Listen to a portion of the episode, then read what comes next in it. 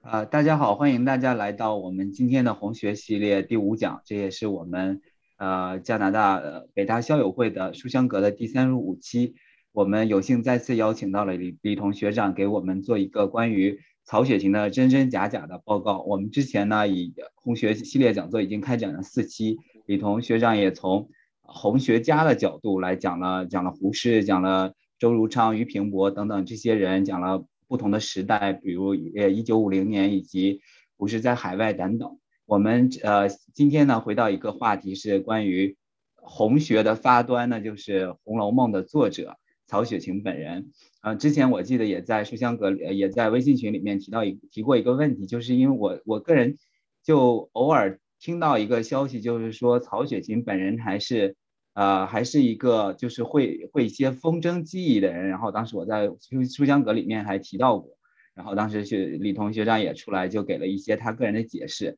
那么我们也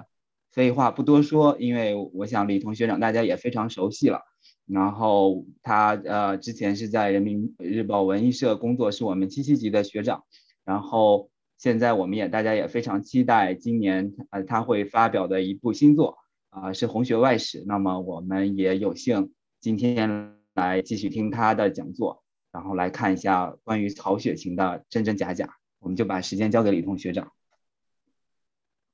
呃，好，那个我首先要说明一下呢，就是这个红学系列讲座呢是一个简称，呃，而实际上我的如果准确一点来讲呢，我这个应该叫做。红学呃现当代红学史这么一个讲座，也就是百年红学史的讲座。那么稍微回顾一下呢，第一期我们讲了从一九二一年到一九四八年，这个从胡适到周汝昌。然后第二期呢，我们讲了从一九四九年到一九五三年，呃，主要是俞平伯和周汝昌。呃，那次讲的这个这个。时间掌握的不太好，就是讲的少了一点。然后第三次呢，讲的是一九五四年，也就是一九五四年的《红楼梦》，呃，关于《红楼梦》研究的批判大批判运动。这个运动呢，是由李希凡和兰陵的两篇文章引起的。呃，这是第三次。那么第四次就是上一次讲的呢，是从一九五六年到一九六三年。呃，从那个一些呃，就是呃，这个何其芳啊，呃等等，这个有一些《红红楼梦》的研究，再到一九六三年的纪念曹雪芹逝世二百周年的一个比较大的纪念活动。那么实际上我是沿着这么一个历史的时间的线索，呃，来来讲的。呃，其中呢，这个关于一些红学的知识，只是顺便的。呃，在这个历史过程进程中来带出来的，呃，那么今天呢，我们按照这个时间来推演呢，今天就该讲到一九六三年以后，呃，我今天想主要讲的呢是这段时间段，应该是一九六四年到一九七六年，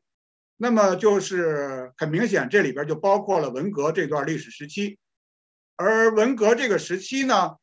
呃，是一个比较敏感的、不太时尚的这么一个话题，所以我们只能简单的呃讲到一点关于与红学有关的内容。呃，那么呃，在这个之后，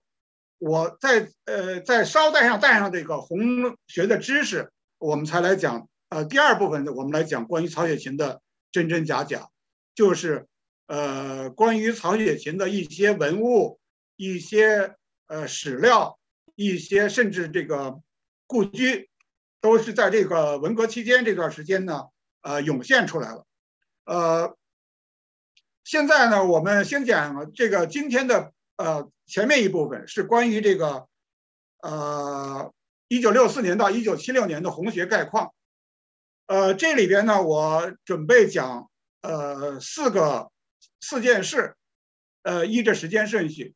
第一件事是李希凡四次见到江青，这个有可能并不是红学的问题，但是是是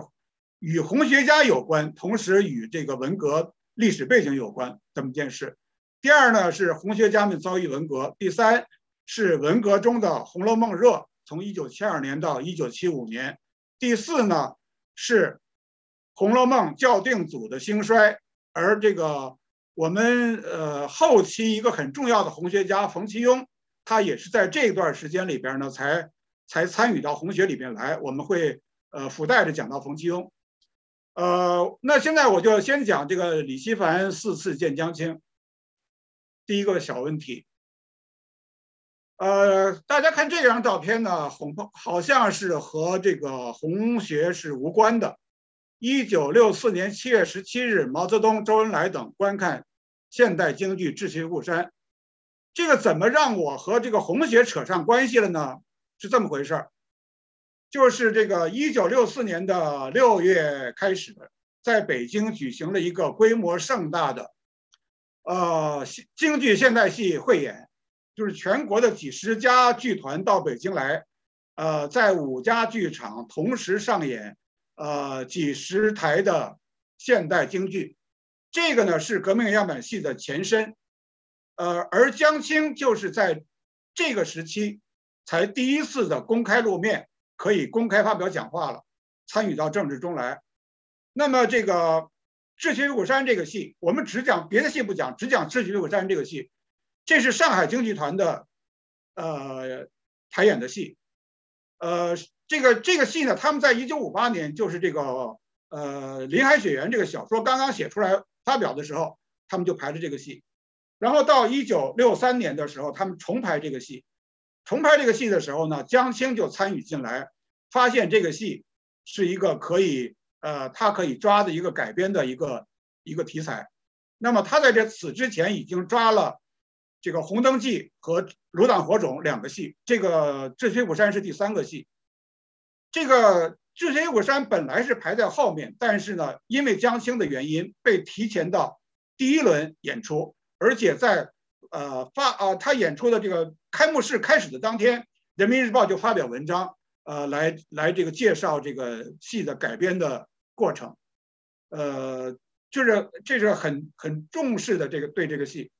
那这个戏演出了以后呢，李希凡就参加了这个座谈会，召开一个文艺界的座谈会。李希凡作为人民日报啊评论组的这个负责人，而且他是著名评论家，当然他要参加这个评论。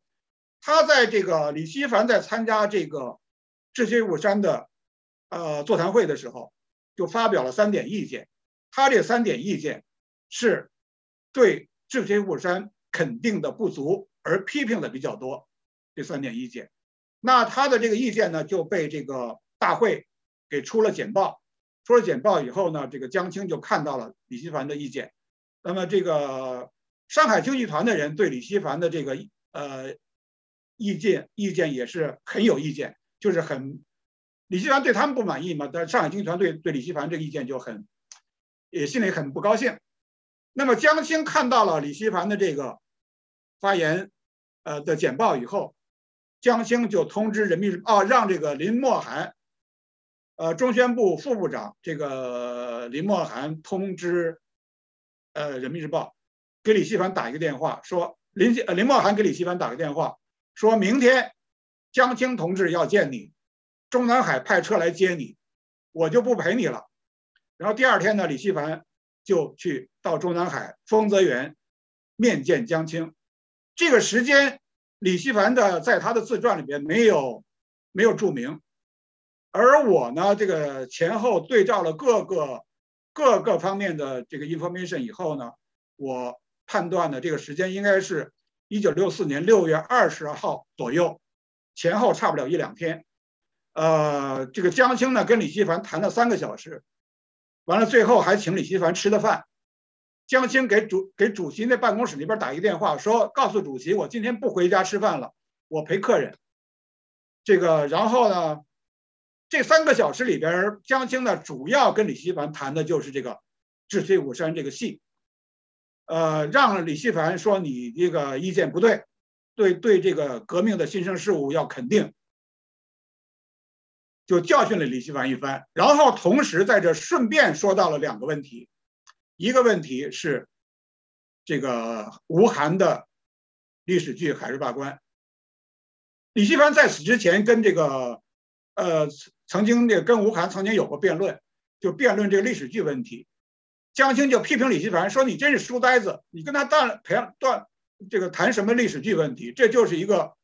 啊借古讽今，这个这个跟对于这个这个呃呃这个什么不不满，对于我们现在的不满，这么呃，当时这个江青还没有谈到彭德怀问题，就是江青的意思就是让李希凡写文章批判吴晗，那么李希凡呢就没。”没接这个茬儿，他呢后来就讲，他说我当时我听不懂，我也想不到吴晗的那个事情跟现在的社会主义建设这些什么呃单干风啊，什么包产到户能有什么联系？我我我理解不了，我就没没接那个茬儿。实际上就是江青给李希凡布置任务，但是李希凡没有承担这个任务。那么还可以理解到，就是这个要如果批判。啊这，然后江江青又讲到第二个问题呢，就是关于周扬，中宣部的周扬的问题，呃，表示了对周扬的不满。那李希凡说：“我是一个十六级的小干部、小编辑，你们领导之间的问题，跟我说什么呀？那我怎么能够介入这种问题？那么又是中宣部，又是北京市委，李希凡就不敢介入这个问题，所以李希凡就没有承担。”李希凡呢，回去以后，就是马上第二天，对，第二天，江青又请李希凡再看《智取虎山》，在一个军队的，呃，礼堂，部队的礼堂里边，一边坐的是江青，另一边坐的是贺龙元帅，请李希凡很高的待遇又看一遍《智取虎山》。李希凡呢，这个第二次看《智取虎山》呢，就是戴着有色眼镜看，就看出了这个戏的一些好处，回去就写了一篇。高度肯定《智取武山》的文章，在《人民日报》上整版发表了一篇八千多字的文章。这篇文章我后来找出来看了。这是李希凡第一次见江青。然后呢，过了一个多月以后，这个八月初，到了一九六四年八月初，李希凡呢给江青写了一封信，就汇报说我要下乡去参加四清了。呃，我是呃。呃，那个我是响应主席的，呃，我这个号召，我是我主动要求到去参加四清。我跟您说一声，等于我就是李希凡是在下乡之前给江青汇报一声，但是江青看到李希凡这个信以后，再次想起了李希凡，就再次召见李希凡。在第二次召见李希凡的时候，就不通过林默涵了。这个时候已经不相信、不信任中宣部和文化部的领导了。江青是通过人民日报总编室，人人民日报给李希凡打一个电话，说明天你，请你去这个，呃，中南海见江青同志，中中南海派车来接你。那么第二次呢，就是八月初，李希凡又去见了江青一次，呃，这次呢大概谈了一个多小时，这个，呃，李希这个江青就更明确的。提出了要批判吴晗，和又捎带着讲到了周扬的问题。那么李希凡呢，再次还是没有接受这个任务。呃，这个江青呢就有点失望。然后江青在此之后才去上海找的姚文元来写批判吴晗的文章。那么，呃，江青在上海大概这篇文章，呃，是通过张春桥。张春桥当时是上海市委宣传部的部长，通过张春桥来找到姚文元写这个文章，大概反反复复修改了将近一年的时间，这篇文章才才写好。那么这篇文章一直是保密的，这个呃上海对北京是保密的，呃其他人都不知道这篇文章，是在一九六五年的十一月，上海文汇报发表了姚文元这篇文章。那么就成为了文革兴起的一个导火索、导火线，一个序幕就揭开了。那么李希凡看到了杨文元这篇文章以后，才知道这篇文一他一看这文章就知道和他自己有关系，他没有接江青那个任务。然后这个文革兴起以后呢，文革是在一九六六年的五六月兴起的，这兴起的是以后，李希凡就一直非常后悔，他没有写这篇文章。啊一直就在做检讨，呃，那么这就是第一个问题，就是说李呃李希凡四次，就是这是这讲到了两次见江青啊。然后呢，这个文革开始以后呢，李希凡在人民日报内部也受到了一些批判，就是一些当时比他年轻的一些呃刚刚分到人民日报的年轻人，他们成为这个造反派的主力。而这些年轻人在我进入人民日报的时候，他们都是中年人，他们都是我的老师。那么李希凡在这个呃自传里边提到的批判他最厉的两个造反派，他一说是谁，我就知道是谁，就是我很熟悉的两个我的老师吧。呃，这个李希凡呢就挨到了在人民日报呃这个内部文艺部内部呢挨了批判。他这个一个，他他批判他的内容呢，一个就是说，文革前他是中宣部的红人，他是这个，呃，中宣部和文化部呃文艺黑线培养的这个苗子，这是他一个问题。第二个问题呢，就是他没有接受江青的这个任务来写这个批判吴晗的文章。呃，李希凡呢就一直在做检讨，然后这个一九六七年和六八年有几次李希凡挨批。然后到了一九六八年的，呃，大概是九月份，李希凡有一天呢，正在这个文艺部里边挨批判，忽然，这个总编室来电话，说中央办公厅来电话，让你接电话。李希凡呢，就从这个批判会会场去接这个电话。这电话呢，就是说今天晚上请你到人民大会堂，跟江青和总理一起看戏。江青同志，请你看戏。这个李希凡呢，这就等于突然一步登天了。那么李希凡是骑着自行车到的人民大会堂，当天晚上在人民大会堂小礼堂去看这个。当天晚上呢，是看的一场这个交响音乐伴奏的《红灯记》。这个《红灯记》不是后来演出的《红灯记》，是让中央乐团来伴奏《红灯记》，只只演了这么一场。江青呢，又觉得这个。江青这个事情呢，是在这个在这之前几个月呢，发生了那个殷承宗的那个钢琴伴唱《红灯记》，在大约是一九六八年的七一的时候，这个很成功的一个一个节目。然后这个殷承宗钢琴伴唱了以后，江青就布置中央乐团，你们要用交响乐伴奏整场的《红灯记》。然后这个用了两个月的时间就排出来了，排出来以后呢，江青这一次这一天来审查，审查呢，然后江青就讲说你们喧宾夺主啊，这个交响乐把这个唱腔都盖住了，我都听不清唱什么了，所以呢，这个这个只演出了这么一场，彩排了这么一场，就没有再演出。可是就是李希凡就是在这一天见了江青和总理，在人民大会堂小礼堂，然后这个。李希凡呢，他自己说呢，他是在这个批判会会场，从批判会会场直接去的人民大会堂看这个演出，所以呢，他就看到李李玉和被这个呃鸠山啊狱警传四郎豪被抓到监狱里面，他就很有同感，他就思想就开小差，就想他的自己的这个问题了。然后，所以呢，李希凡看这个就非常感动。然后最后，江青和总理上台接见演员的时候。这个这个秘书就招那天呢，还有这个一些这个电影界的这个谢铁骊啊之类的，一起参还有这个李文化，也可能是不是还有这个浩然之类，就他们一起这这几个文化人在陪同观看，然后就呃上台接见演员的时候，就让他们几个文化人也上台，然后这个李继凡一上台见到江青一握手就哭了，就这个。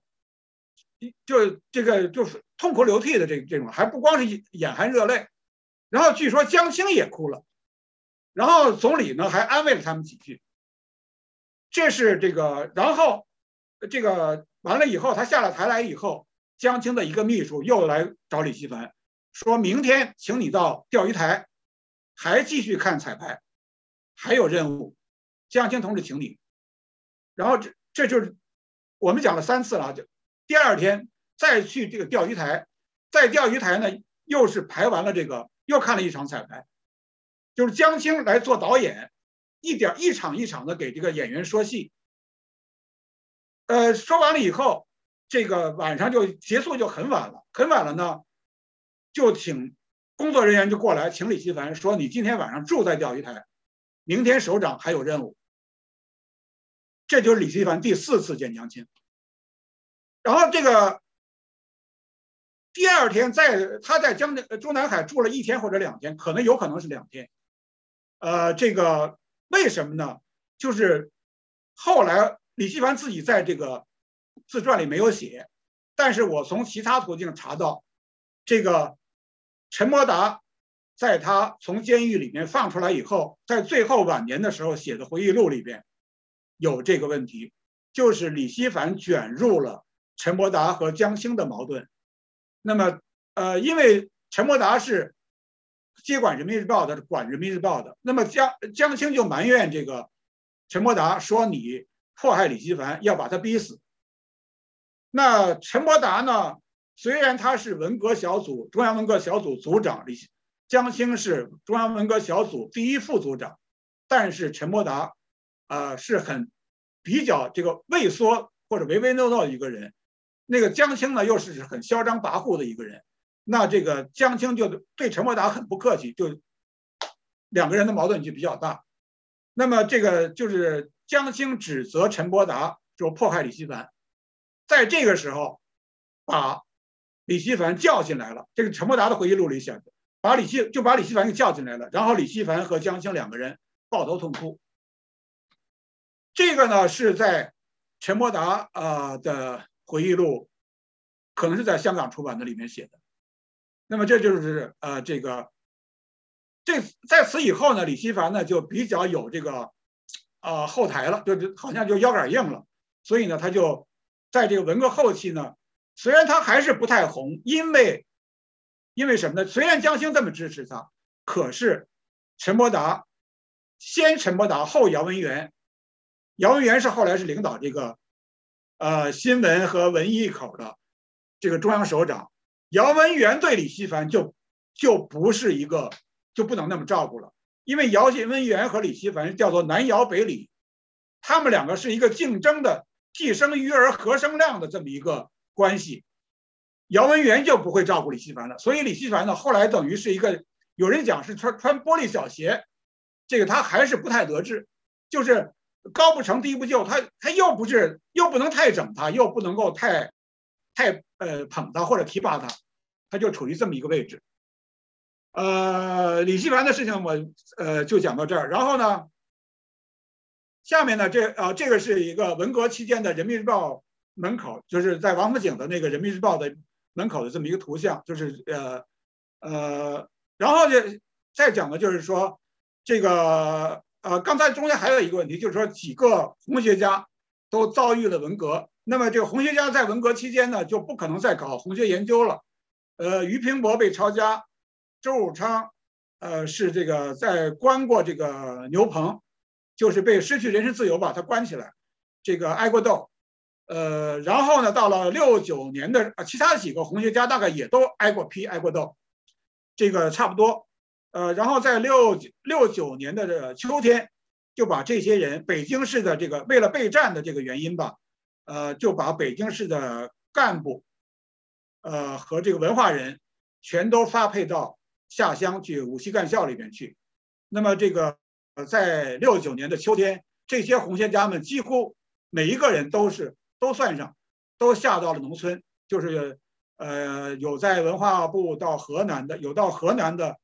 呃有到湖北的，有到这个安徽的，就是在农村里边呢，就是干这个反正干农活吧，这个受受了很多皮肉之苦，呃。然后这个这里边就有一件事呢，就是周汝昌在一九七零年就突然被受，只有他一个人啊，突然被招，就是回到了，提前回到了北京。这这后之后我们还会再说一点。然后就讲到第三个问题呢，小问题啊，是这个就是文革期间的红学热，那时候不叫红学，就叫《红楼梦》研究热。这个这个热呢，大概是在一九七三年到一九七五年之间，非常热，就是和这个批林批孔是在同时，就是呃研究法家儒家法家跟那个是在在同时，这《红楼梦》呢忽然热了起来，就是在文革期间什么书都不能读的这么一个，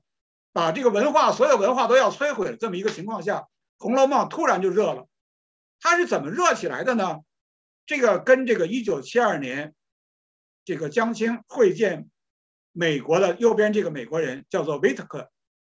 呃有关。这个维特克呢是一个比较左派的一个美国的大学的一个副教授，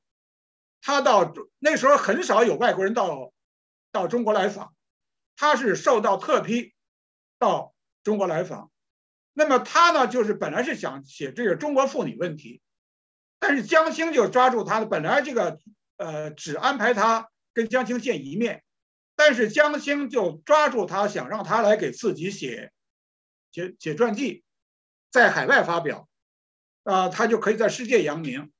所以呢，江青就抓住这个机会，在北京见了一次以后，又把他安排到去了广州，坐飞机去广州，因为在广州没有人管了嘛。江青又跟他谈了多次，就谈了几十个小时，而且呢，要把他这个所有的记录全都记下来，这个要要翻译成英文要交给他。后来这件事情被被这个总理给制止了。我们现在要讲的，就是说他其中有一个晚上专门用了一个晚上就讲《红楼梦》问题。江青说：“你们不要以为我是红学家，我只是半个红学家。”然后他就确实讲了很多关于这个《红楼梦》的版本呐，什么这个什么的问题和这个《红红楼梦》比较专业的问题。他确实看了很多红学的书，但是呢，他比较这个头脑比较杂乱，他这个知识没有一个没有一个系统。呃，讲的比较杂乱，这个他就这样，大概是他一个，是他一个，呃，这个文革期间《红楼梦》呃热兴起的一个原因。那么再有一个原因呢，是在这个一九七三年的十二月，这个毛主席安排八大军区司令员对调，在这个在这个时候接见这个军区司令员的时候，毛主席跟许世友说：“你要读五遍《红楼梦》。”这个大概因为这么两个原因，这个《红楼梦》就在这个和《毗邻皮孔》同时就热起来了，就成为了那个时候唯一可以读的这个古书。我就是从那个时候开始，对我是一个青年工人啊，就从那个时候开始对红学感兴趣，才第一遍读买买《红楼梦》的书，读《红楼梦》有关《红楼梦》的各种书。那当时呢，这个也安排了这个，就是总理安排这个出版。关于红学的著作，安排人民文学出版社出版这些著作。那么这个呃，其中包括这个呃胡适的、俞平伯的文章是作为被批判的对象来内部发行，而李希凡的文呃书，李希凡兰陵那本书和周汝昌的《红楼梦新政》是作为这个《红楼梦》研究的比较正面的书来重新出版。那么这个周汝昌呢，就要求说，我必须要修改了以后才能出。现在呢，这个屏幕上这个呢，就是说是在一九七五年出版的大字本。这个大字本，你看这个这个这个这个这个字有多大？就是每一页上只有一百一十多个字，大概是。这个这个大字本呢，而且是印的宣纸，要印小本儿，手里边好拿，好卷。这个是就是毛主席在年龄大了以后，大概七四年、七五年、七六年，这个眼睛白内障看不清的时候印的大字本，就是当时的多数的大字本都是古书，像什么《楚辞》啊，什么这个呃这个这个古诗啊之类的。但是周汝昌修改了以后的他的《红楼梦新政》，比他的原来的一九五三年出版的《红楼梦新政》呢，内容增加了一倍。就是从四十万字变成了八十万字，八十万字的这本书要印成这么大字的宣纸的大字本，是非常奢侈的一件事。这个当时的呃呃，这个大概只印了三三本，就是这没有没有印完，主席就去世了。但是这件事是被其他的红学家就是羡慕嫉妒恨，就是周汝昌。是对他来讲是一个很大的荣耀，但是对于其他的红学家来讲，就是一个比较招人恨的事儿。这个呢是，然后呢，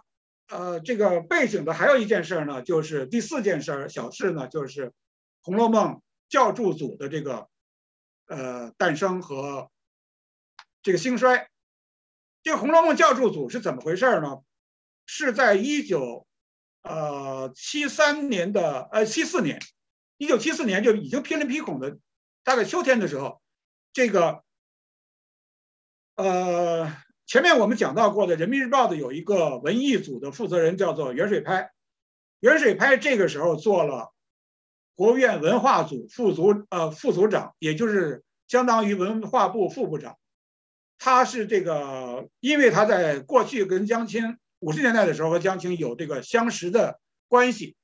在这个时候呢挨了批斗以后呢，又被提拔启用。他在提拔启用的时候呢，这个他就来跟这个。冯其庸商量说：“呢，我这个现在能做点什么事儿？”冯其庸给他出主意，说：“我给你出一个主意，咱们搞一个《红楼梦》的呃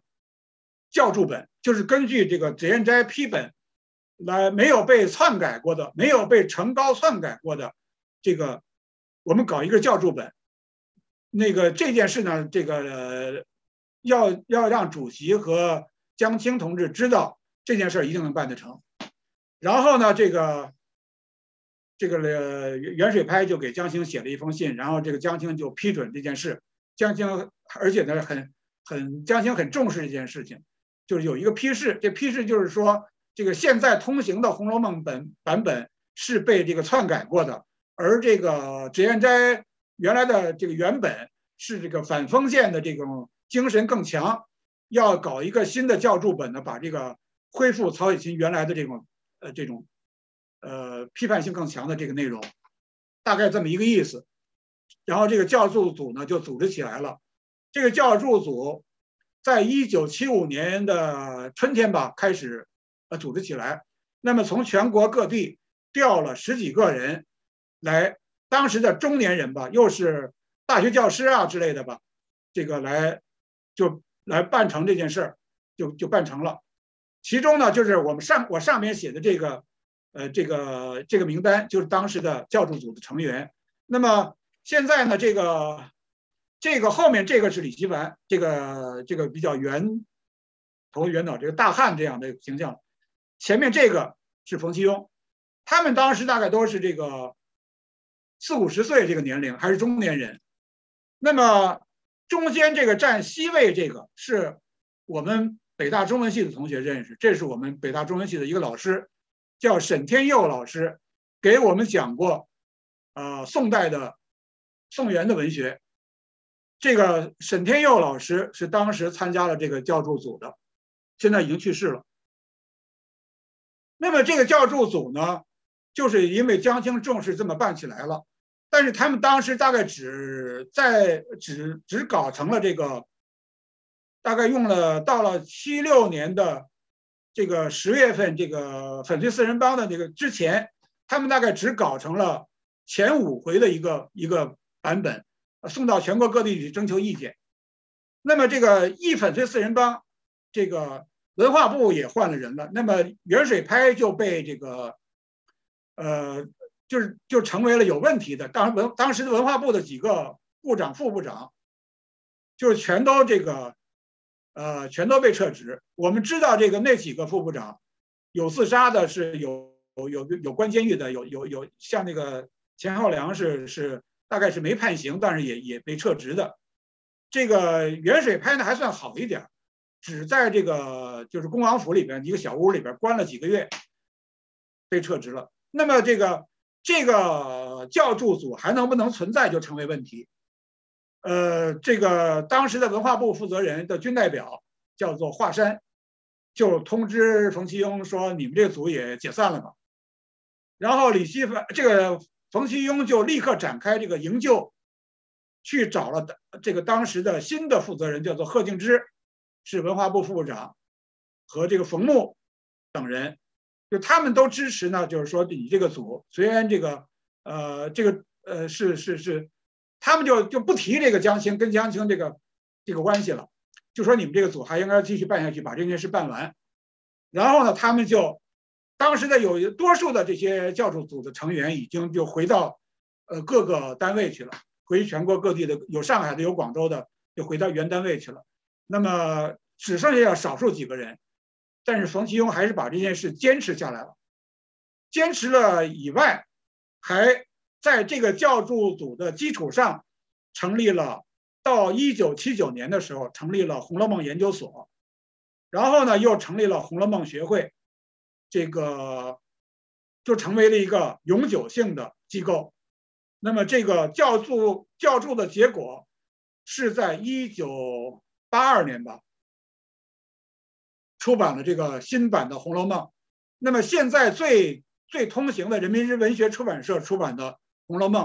就是这个教注组教注的结果。呃，后来呢又改过几版，但是还是在这个基础上改过几版。现在这个就是刚才前面我们讲的呢，就是这个作为这个背景吧，讲的是一九七四一九六四年到一九七六年期间的这个红学的一个几件大事。而下面呢，我们来讲今天的正题，就是关于曹雪芹的真假的文物。为什么我要放在这个时间段讲呢？因为呢，就是像刚才讲过的，就是呃，关于曹雪芹的真真假假的文物，其中几件最突出的、最著名的，呃，这个呃著作或者例子，都是发生在文革期间，就是文革后期。从一九七一年到一九七三年、七四年，大概这段时间，发生了几件最著名的事件。那么我们今天呢，呃，关于这个真假文物呢，不可能，大概有我的书里面大概写到了十几件，就是真真假假的文物陆陆续续出来，但是呢，大概不可能都讲到。我们呢，就主要讲前面四个，就是这个。一个第一个呢是所谓曹雪芹译诗，第二个呢就是写诗的诗啊，这个这个诗词的诗。第二个呢是呃关于曹雪芹的译著，就是所谓的《废译斋集稿》，就是那个所谓的呃风筝谱，就是怎么做风筝那本书。第三个呢就是现在正在香山植物园里边还存在的这个啊。呃，曹雪芹所谓曹雪芹故居、曹雪芹纪念馆。第四个呢是这个，在有一个所谓静本，就是姓静的一家人藏的这个静本。我们我希望今天有时间呢，就把这个四件事能够稍微详细的讲一讲。我希望也讲的生动一点吧。呃，第一个呢是是这个所谓曹雪芹遗失问题。这个这个这件事儿呢，如果按照这个，呃，讲故事那么讲呢，是应该是，啊，把这个谜底放在最后。但是呢，因为这件事情已经是五十年前以前的事了啊，就是我们也不必那么讲了。就是我可以把这个谜底先先先先讲了，我咱们也不卖关子了。这个大家都知道，这个曹雪呃《红楼梦》这部这部书里边。曹雪芹写了很多诗词，他这些诗词呢都是为人物写的，或者是按照这个《红楼梦》的那个那个呃那个呃批语，就是呃所所谓《红楼梦》的那个呃警幻仙姑做那个呃做梦的时候，那个那个就是作为人物或者作为诗写的，而不是作为他本人的诗来写的。那么他本人有没？呃，就是可见他的作诗的水平应该很高，但是他本人的诗有没有呢？有，那么确实能够证明的，就是仅存两句诗。这两句诗呢，就是这个在这个敦诚的《四松堂集》《四松堂集》这本书呢，我们是在这个第一次讲这个讲。第一次讲这个，呃，胡适的时候，曾经提到过这本《四松堂集》，就是胡适找到的这这这部关于与曹雪芹生平有关的这部书。这本书里边呢是敦诚写的，其中有这么一段就是于昔为白香山琵琶行传奇一折，驻军提拔不下数十家。曹雪芹诗末云：“白腹失灵应喜甚，定教蛮宿鬼排场，亦新奇可颂。”曹生平为诗，大类大类如此，竟坎坷以终。余晚诗有牛鬼遗文、碑李贺、路车，呃插呃和和插葬刘伶之句。一驴鸣调之意也，这个是就是说，是这个敦诚写的诗。他的意思呢是说呢，他曾经写过，他曾经根据白居易的《琵琶行》那个长诗，写了一个剧本，就是为做了传奇一折。这传奇就是剧，写了这么一个折子戏。那有很多人呢，他的朋友呢来提拔，为他的这个戏的剧本来提拔。不下数十家，其中他没别人没有举例，只举了曹雪芹的诗。曹雪芹的诗最后两句是“白腹失灵应喜甚，定教蛮宿鬼排长”，只有这么两句诗。这个诗的意思呢，就是说，呃，白居易的在天之灵，如果看到了你的这个剧本，一定非常高兴，一定会叫他的两个侍妾。一个叫小蛮，一个叫樊素，这两个非常能歌善舞的两个，啊，就是这个白居易的丫鬟，或者说他的妾，让他们两个呢，鬼来把这个戏排演出来，是这个，就是这个敦诚呢认为这个诗呢是新奇可颂，而且呢，过去这个呃他的这个。呃，其他的他们其他的关于曹雪芹的诗里边也说过，李曹雪芹的诗有李贺的风格，这个牛鬼遗文碑李贺嘛，就是就是这个呃曹雪芹的诗就只剩了这么两句，那么红学家考证了半天也没有再找找不到其他的诗了。现在呢，就再说到呢，就是周汝昌在一九七零年的九月份。从五七干校一个人被单独调回北京，当时像呃于平伯年龄比他老，这个还有这个何西芳，当时病得很厉害，都没能回北京的，只有周汝昌一个人突然接到，据说是总理办公室命令让他回北京，然后当时在他们这个五七干校里边的其他的。其他的人都是文化人啊，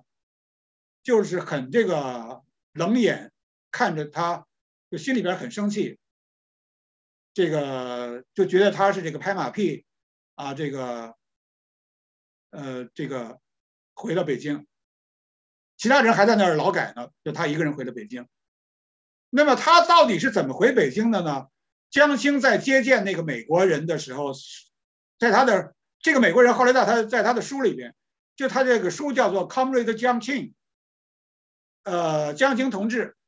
呃，这个书里面有有是英语的书，里面写到了一句，就是说江青在他跟他讲过，说我对周汝昌这个人曾经照顾过他，我对呃这呃可能，所以呢这个，而我从来没有对别人讲过，我今天是第一次向你透露这个，我曾经保护过周汝昌，照顾过他。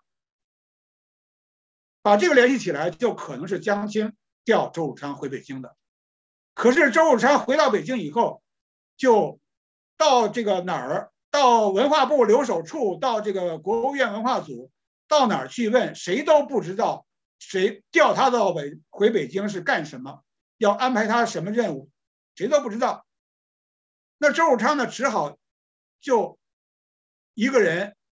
回到人民文学出版社的大楼里边。当时人民文学出版社这个大楼里面是空的，因为几乎所有人都下到五七干校去去劳动去了，那么只留下了几个人来编样板戏剧本。呃，当时我还有这个样板戏剧本的这个书，那只留了几个人编那个剧本，其他人这个整个楼里是空的。这楼就是在那个朝内大街一百六十六号这个现在还在那个地方那个那个那个楼。那周汝昌回到他这个楼里边，就坐在他这个办公室里边，这办公室里边都说据说是灰尘积寸，甚至就是很厚的灰尘。周汝昌自己打扫打扫，在一个办公室里自己坐着，每天自己没也没人，就他一个人。他呢说那时候只能够每天学毛著，什么听报告、做讲用，就呃没有什么业务工作可干。周汝昌呢就闲的没事儿，闲的发慌。他忽然有一天呢，就说：“我是不是能够试一试吧？这不是曹雪芹有两句诗吗？我能够，我是不是试一试我自己的才能？我把这个诗给补出来，看看能补到什么程度。”然后周汝昌呢，就是忽然灵机一动，他就把自己抽烟的烟盒给葫芦平了，在桌上就写出了这么八句诗。这个当然，最开始他那诗还有有几个字跟这个不一样，然后后来他改过。这个诗呢，就是叫做，就基本上我现在不不读了啊，就是这个大家也可以看，就是左边这个这个所谓他就是他周汝昌写的这个诗。这个诗呢，后来他写出来以后呢，寄给他的哥哥，他他四哥。我们前面讲过，他四哥就在家里边待着，就也就是后来跟他一起这个搞红学的，他给他四哥看过。后来呢，他四哥呢。有点怀疑，他跟他四哥也没说实话。后来他四哥有点怀疑，大概后来看出来了，说这是老弟你做的。然后这个到了一九，到了第二年，就是一九七一年，一九七一年的五月份大概，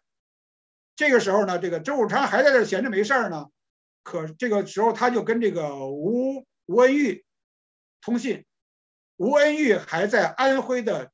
就是中国政法学院。北京政法学院那时候叫，后来中国政法大学，政法学院的五期干校在安徽。这个吴文玉还在安徽的干校里边干活的时候，就跟周汝昌互相写信。吴文玉有一次信里边呢，就提到说，我手里边发现了曹雪芹的译著，曹雪芹就所谓那个风筝谱。说这个我一九六五年就认识了一个人，这个人他给我提供的，文革前我就认识这个人。然后呢，周汝昌当然就很感很感兴趣了。周汝昌就说：“说你，可是就想想看到，可是那个吴文玉只说这个又不给他。”然后周汝昌就灵机一动，说：“我手里边有曹雪芹这个关于这个这个就是《琵琶行》这个这个诗的全诗，咱们俩交换吧。”我给你这诗，你给我那个文。这个吴文玉呢是非常老实的一个人。吴文玉一看这个，就非常，那就触动了他最敏感的神经。吴文玉立刻给周汝昌抄来了一个，他还先不给曹雪芹的序，他先给他一个董邦达序。董邦达是乾隆的时候的一个大臣。董所谓董邦达给曹雪芹这部著作写的序。就寄给了周汝昌，周汝昌看到了这个序以后，心里的他自己的判断呢，就是说这个不是真的。他说那他就把自己的这个诗，他说你这个要是真的，我这个也更是真的了。他就把他自己的这个诗呢寄给了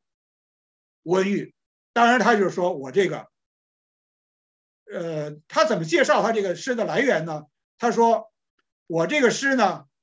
是有一天，一个青年人来找到我，说他手里边有曹雪芹的诗，就给我抄下来了。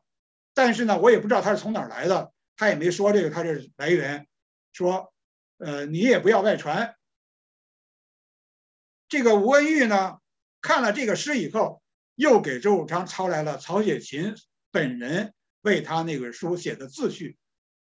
这个周汝昌据说呢，还是认为这个。他看了以后，他的判断还是认为那个吴恩玉的那个不是真的。这个，然后呢，就是反反复复这么几次吧。吴恩玉到了一九七二年才从呃安徽回到了北京。回到北京以后，见了周汝昌呢，还在商量说咱们怎么一起写书啊？什么这个我咱们俩合写一本书，呃，可以这个呃，如果不同意的意见就写。周案或者吴案，这么之类的。然后这个可是周汝昌呢笑一笑就没有说话，就是他就周汝昌呢就心说呢说咱们俩合作不了书，就是吴文玉就是这么一个非常老实的人。还有呢就是吴文玉，我们以前讲过，吴文玉是研究他到英国留过学，他是研究政治学的。他本人虽然年龄比较大，他比周汝昌年龄还大，呃九岁还是十岁。这个他呢有这个古文的底子，可是他没有文学的细胞，他就呃对于这个小说、文学、诗歌，这个诗歌写的好还是写的差，他本身没有一个心里边没有一个判断，所以呢，他是见了什么关于曹雪芹的，他都相信是真的，几乎他只要见他就是。他就爱不释手，他就相信是真的，所以呢，对这个诗呢，他就是只关心这个诗，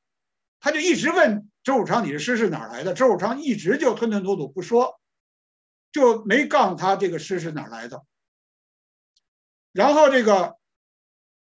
这个诗呢，后来这吴文玉回来以后呢，大概到了七三年的时候呢，有一天，这个我们以前大概提到过，这个叫做陈玉皮。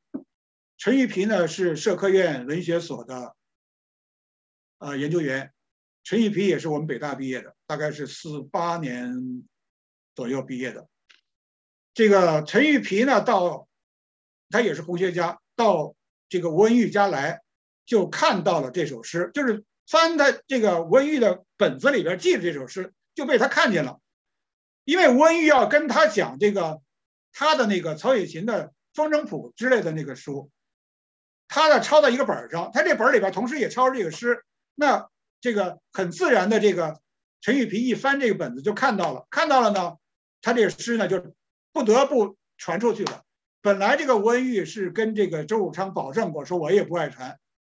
后来他就传出去了。从吴从这个陈玉皮那儿又传到了吴世昌手里，因为吴世昌也是社科院文学所的研究员。那么，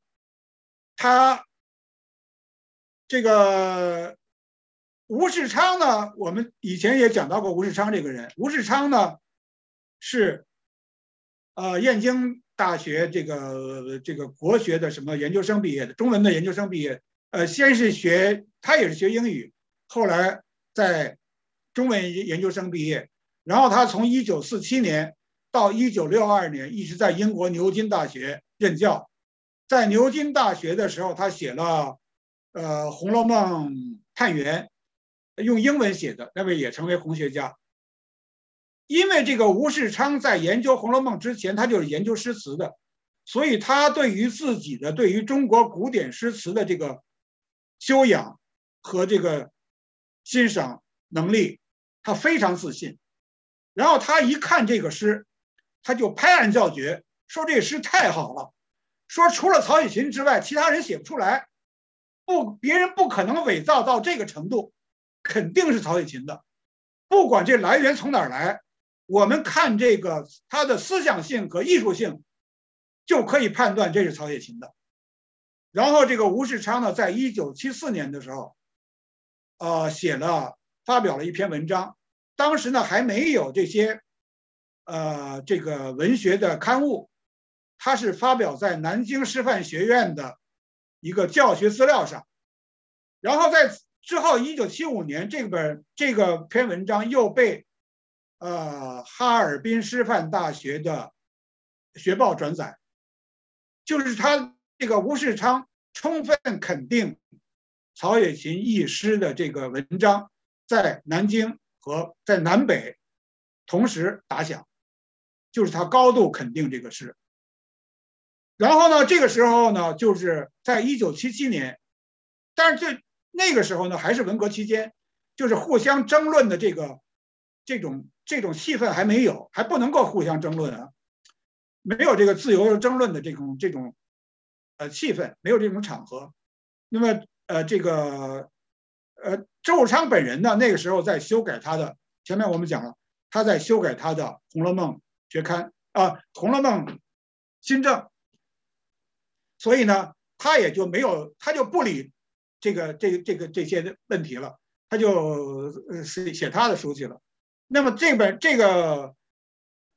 所谓曹雪芹一诗就传开来了，在一九七四年的时候就开始有了，在在上海和北京就开始有了，那时候关于曹雪芹的这个呃《红楼梦》的资料研究资料里面就开始发表了他这个诗，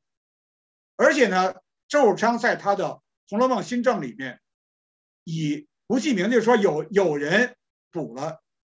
这个诗，就把这个诗发表在他的这个名著的《红楼梦新政》的修改本里边。那么这个在这个七四年、七五年的时候，这个这首诗就传得很厉害。那么现在我们看到这个右边的这这张书法，就是当时一九七五年的时候。上海有一个著名的女书法家，叫周慧君。周慧君呢，她的书法是学的这个米芾的字体，她就写了这首诗送给周汝昌。他并不知道这首诗是周汝昌写的，偏偏他就写了这首诗送给周汝昌。他写后面的这个题跋是“陆文化大革命后”。新发现曹雪芹七律一首，书似汝昌同志正之。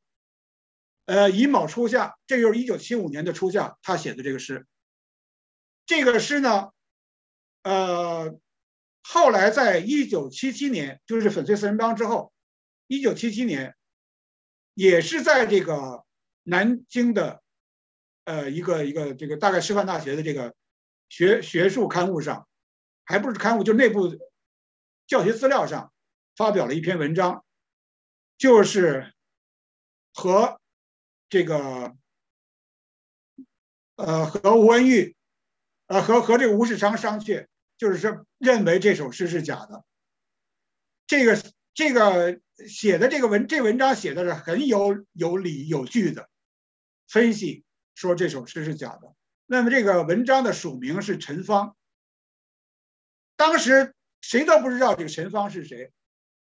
我们现在在事后我们可以揭露啊，这个陈芳是周汝昌的两个同事，人民文学出版社古典文学研究、古典文学史的两个编辑，一个是舒吴，一个叫做这个陈陈尔东。舒吴的本本姓他是姓方的，他们俩当时用了一个假名写的这个。这个文章就是呃，认为周汝昌他们是首次揭发这个诗是假的。当时大概还没有说到是是周汝昌造的，但是他们两个人是周汝昌的同事，都是知情人。然后这个吴世昌就急了。吴世昌这个人呢是非常性格比较直，也比较这个或者说是比较暴躁那么一个呃性格。而且他呢，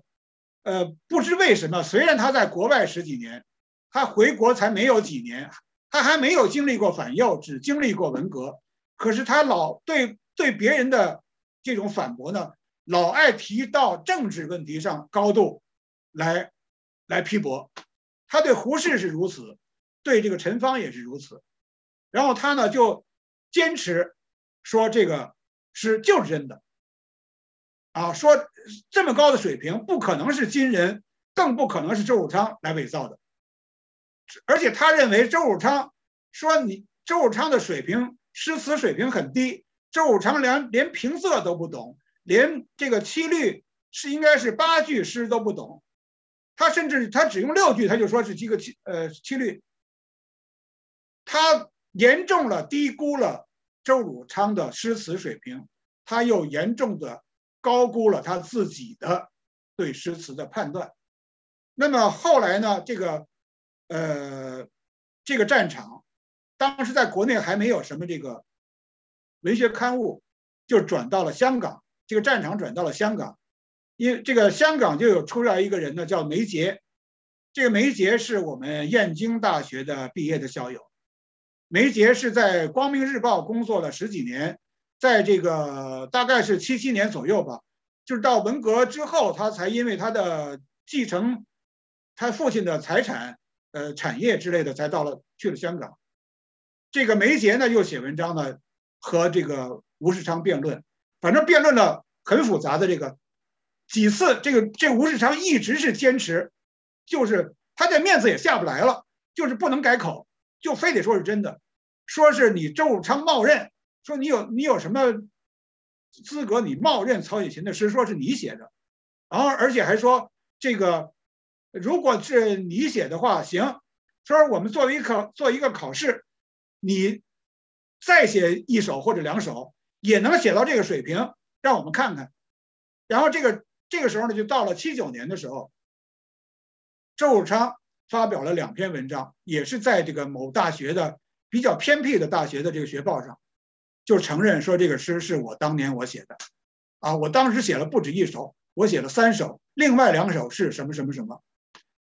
就等于是把他这个吴世昌呢就驳的。很下不来台，很没有面子。吴世昌越肯定这个诗怎么好，你越是在夸你的对手周汝昌的水平高。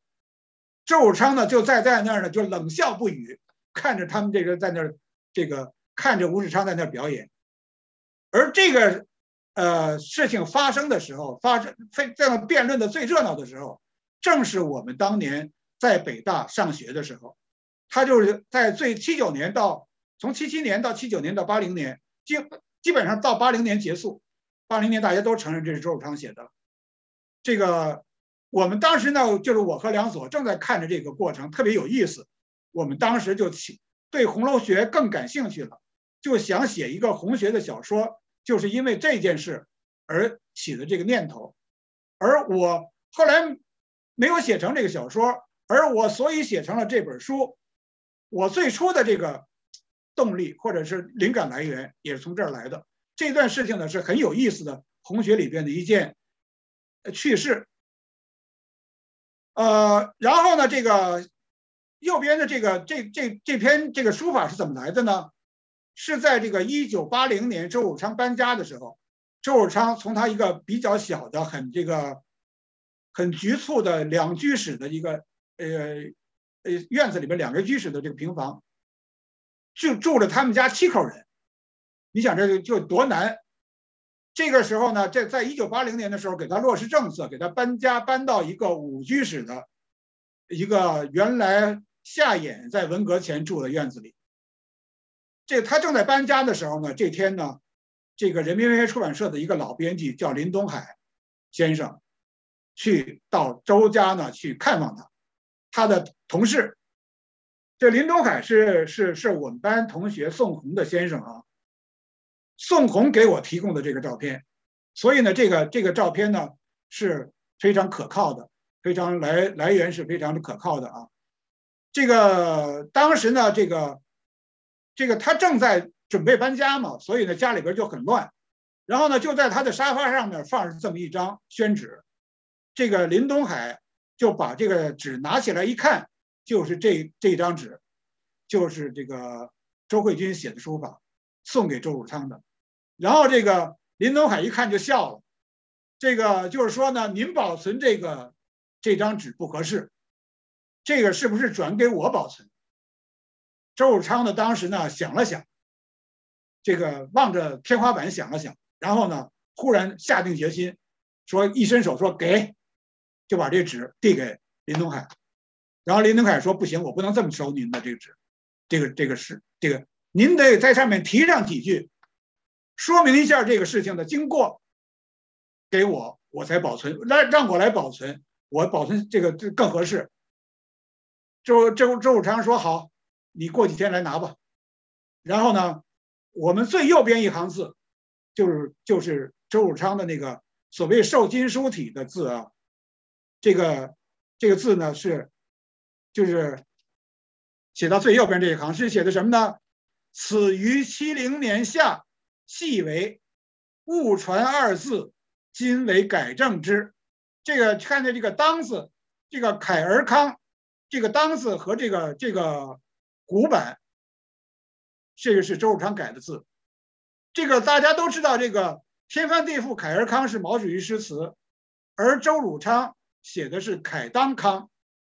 但是这个这个周慧君呢，就不知不觉的就就写了凯尔康，就是按照毛主席诗词那么太习惯了。啊，误传二字，今为改正之。有骨者，所谓骨者，就上面一个骨，下面一个呃眼睛的一个目，就是瞎子。有骨者认为真琴诗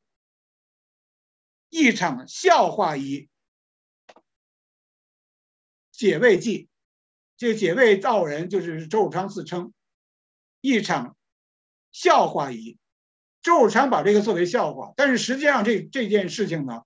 如果我们现在公平的来说。周汝昌在自己写的这个诗，传给朋友看一看没关系，你跟大家开一个玩笑，但是你应该及时的在别人已经认真了的时候，就应该及时的承认这是我写的。而且这中间我刚才还忘了一件事，就是在一九七三年第二期《文物》副刊的时候。这个他已经告，这时候他已经告诉了，呃，吴文玉，当时要在呃《文物》杂志上面发表这个关于曹雪芹的文物的文章。曹周汝昌在他的文章的提纲里面先写上了他这首诗，要准备发表。后来在这个这个这个他这个提纲呢给吴文玉看了，但是没有给杂志的编辑看。这个可是在这个文章写出来以后，他准备他交给这个文物杂志的时候呢，他又取消了他这个这首诗，就是他就觉得如果开的玩笑开大太大了，可能这个责任承担不起。那时候还是在文革期间，他就把这给撤了，这就对吴文玉造成了很大的一个不解。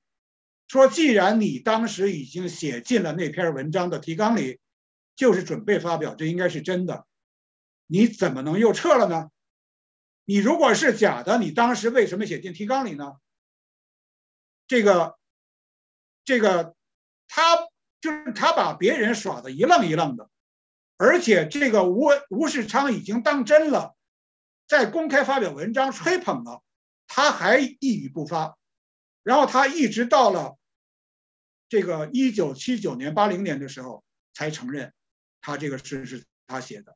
在这期间有七八年的时间，他这就是很不合适的。而且他在他自己一九七六年和七五年、七六年出版的这个《红楼梦新政》的再再版本里边，还把这首诗也收进去了，就是很不合适的一个以假当真。这个呢，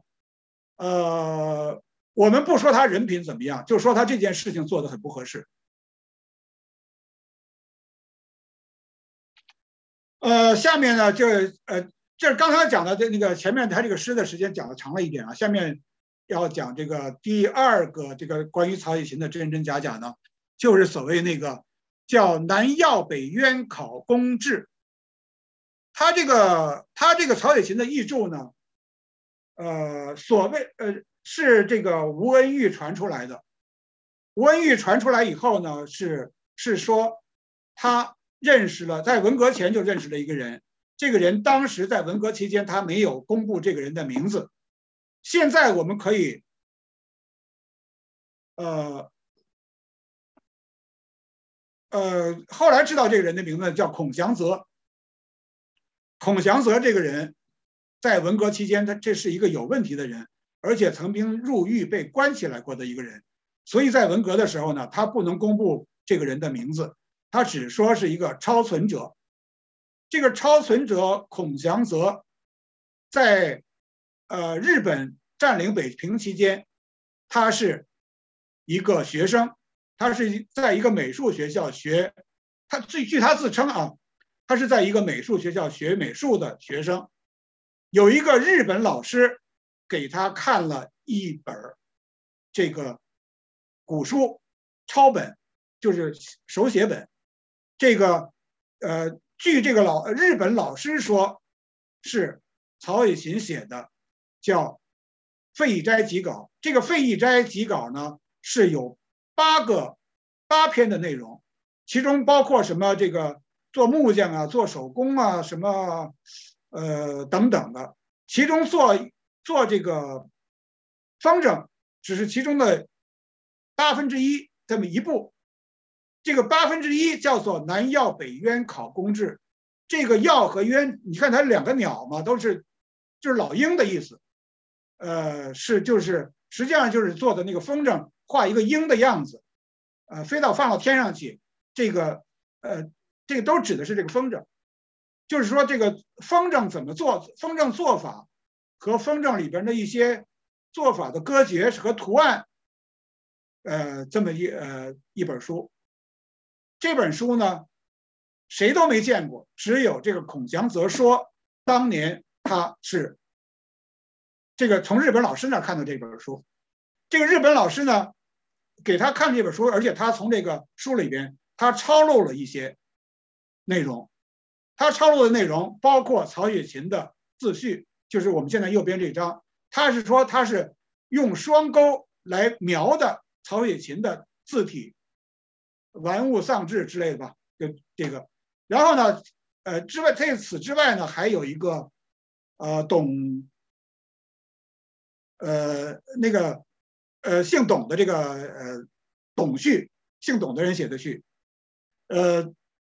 然后还有这个，呃，一还有其中还有一篇文章，这文章呢是写的是这个，呃，好像曹雪芹举行一次活动的一个，呃，这个平湖茂斋记胜，就曹雪芹举在那一一篇散文，技术性的散文，记曹雪芹他们和他们举行的一次活动的这么一，而这篇散文呢，他又没有，呃，抄完。他呢，呃，有一半是用文言写的，有一半呢是用白话写的。白话这这个写的这个呢，就是孔祥泽呢说，我我没有全抄下来，后边呢就是我用白话来记述的这个，就反正这个这些内容呢，别人都没有看到，只有这孔祥泽一人而已。他来说，这是我当年抄的，而他这个手里边呢有很多东西呢，他又不拿出来，他呢就每次。这个吴文玉见到他，就给他，他就提供了一点一页纸、两页纸，我又找出一点了。然后呢，又过了几个月呢，吴文玉呢再去找他呢，他又提供出来一点。他为什么这样，像挤牙膏似的这么一点一点给呢？后来这个林东海去调查了呢，才知道呢，就是这个这个孔祥泽在这个文革后期啊。是他又是这个呃被捕从监狱里释放出来的这么一个人啊，他没有工资没有钱，他根本连吃饭都吃不上。吴文玉在用他的钱来供养这个孔祥泽，而且吴文玉提供饭呃这个粮票和钱来供养孔祥泽，这个所以孔祥泽必须要细水长流。就是你你你你你给我几呃这个呃，他孔祥泽提供几页纸，吴文玉可能管他几个月的吃饭，所以他不能够一下子给给完了，他给完了，吴文玉不给不管他吃饭了，就是就这么一个情况。那么这个吴文玉呢，就根据他得到的这些材料呢，就写了一些文章，从一九七三年开始发表，然后逐渐积累到一九七九年的时候，写成了一本书。就叫做呃曹雪芹译著，呃是浅探是什么吧？这么这么一本书，这个，但是呢，大多数人，呃，吴文玉对这个是呃相信不疑，但是大多数人，红学界都不太相信他这个这个就是所谓曹雪芹的这个《风筝谱》这本这个这个著作。那么，只有吴文玉非常相信。然后，这个当时的这个，就是社科院的文学所的陈玉皮和刘士德两个人写了一篇文章，就是质疑他这个。可是他质疑的这篇文章发表不出来，为什么呢？因为当时这个包括周汝昌那个他自己的译师，当时不那谁不是写了，这是文革以后发现的，还有这个所谓曹雪芹译著。这些都是文革期间发现的，呃，这个曹雪芹的资料，就说明文革不是破坏文革的，不是破坏文化的，而是发展文化的，这些都成了这个文革的文化的证明，文革保护文化、发展文化的证明，所以不能否定这些材料。如果你否定了，就是否定文化大革命。那这个当时这个陈玉皮和刘士德就很不得志，就就被就被这个呃造反派批判，所以当时呢，这那几年里边，文革期间那几年里边呢，这个东西还流传的比较广。呃，这个事情呢，后来呢发展呢，就是吴文玉在一九七九年就去世了，而且是呃吴一九七九年的十二月。他突然猝死，就正在写文章，突然他的心脏病猝发，就写着写着文章，他就这笔往外一划，这文章没写完他就死了。可是这个孔祥泽这个人呢，到了二零一八年的时候还活着，现在活着不是活着我不知道了。在二零一八年他还活着，活到了将近一百岁。这个孔祥泽这个人呢，就是在这个事后呢就变得越来越越红了。这个人。就是他成了一个唯一的一个他见过这个曹雪芹著作，而且他这个成为一个又年纪又老，又就成了一个红学的这个好像专门的一个专家了。大家都呃现在也可能不呃，我现在不知道他去世没有，但是他一直到九十多岁的时候，这些学者们还去访问他，去找他，想知道想探听这些问题，但是这个。所谓这个，嗯，这个《会议斋集稿》这个书，那时候出来以后，呃，日本人也很重视。姚文元那时候作为这个主管文化的中央领导，曾经姚文元跟日本人谈，说请日本人到日本去找一找这本书，就是当时所谓那个日本老师还在不在，能不能找到这本书？当时还兴师动众的到日本去找过，结果也没找到。现在看来，这本书很大的可能，我认为啊是假的，呃，多数的红学界的人也认为是假的，呃，但是还有少数的人在，在，包括台湾的人在在说它是真的。那么现在呢，我们讲到第三个，这都是有关系的，就是香山的那个，呃，所谓的故居是怎么回事？呃，香这个位置在香山建瑞营正白旗村。三十九号，书城军老屋，它原貌就是这么一个很破旧的一个房子。这个房子呢，还不是四合院，就是所谓建瑞营是康呃是这个呃呃乾隆的时候，乾隆年间在香山那儿呢训练这个兵。建瑞营呢就是这个营房的这个建瑞营的营房，那么就修的一排一排的房子是平的，很每个房子很小，就是驻兵的这个。营房，呃，那么这个营房呢，后来一直一直保存下来呢，就成了这个舒承勋。呃，舒承勋这个人是什么人呢？是一个二十七中的一个老师，北京二十七中的一个老师。二十七中应该是在城里啊，在这个东华门那一带。但是这个舒舒承勋呢，在六十岁退休了，他的老家住在这个正白旗村。呃，三十九号，这是他的老家。他们家据说住了很多代了，祖传的这个房子。这个，呃，在一九七一年的四月，一九七一年的四月呢，这个舒承勋退休了。那么这天呢，他退休了以后呢，就准备要修他这房子，这房子太破了，已经已经要塌了，就要修他这个房子。然后呢，这一天呢，他这个舒承勋本人进城，进北京城里边。他太太就一个也是一个叔老太太吧，在那儿呢，就是整理家具，准备腾空这个房子修房。他在搬床的时候，这个床呢碰到了墙皮，就碰掉了一块墙皮。这个墙皮呢里边就露出有字。这老太太呢就看着这就心里边很很奇怪啊，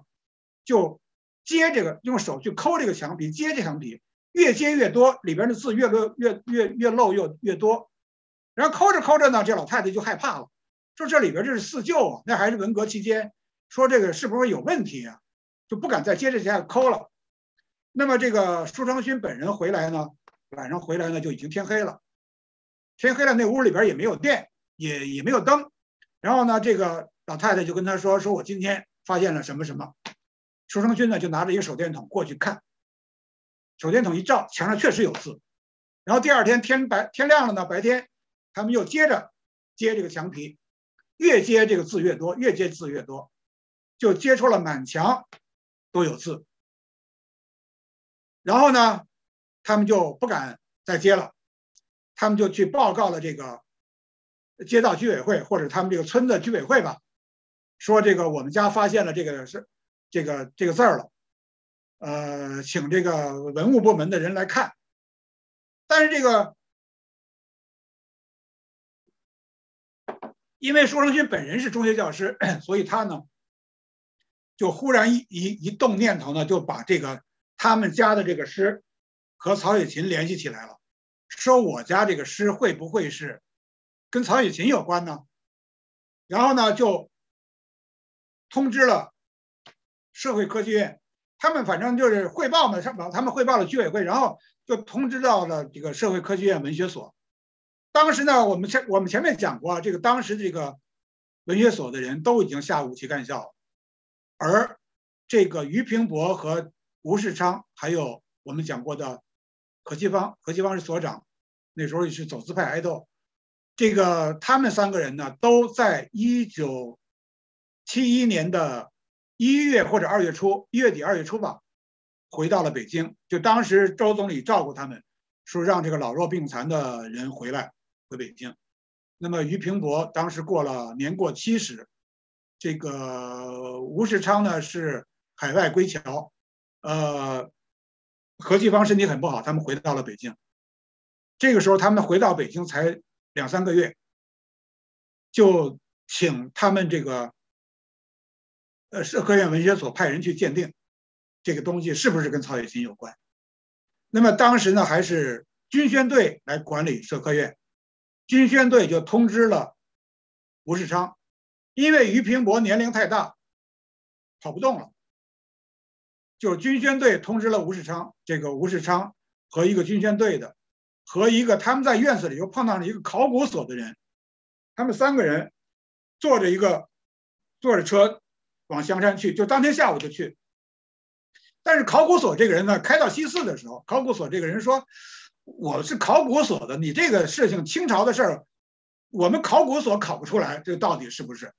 所以跟我考古所没关系，我不去了。”于是呢，这个人到西四就下车了。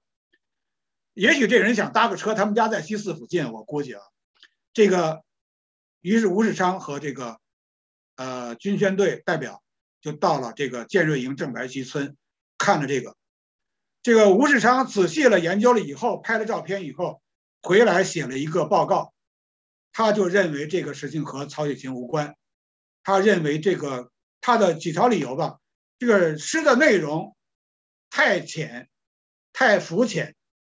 诗的这个写的字太差，诗的内容像一个根本不可能是曹雪芹《呃红楼梦》这么一个水平，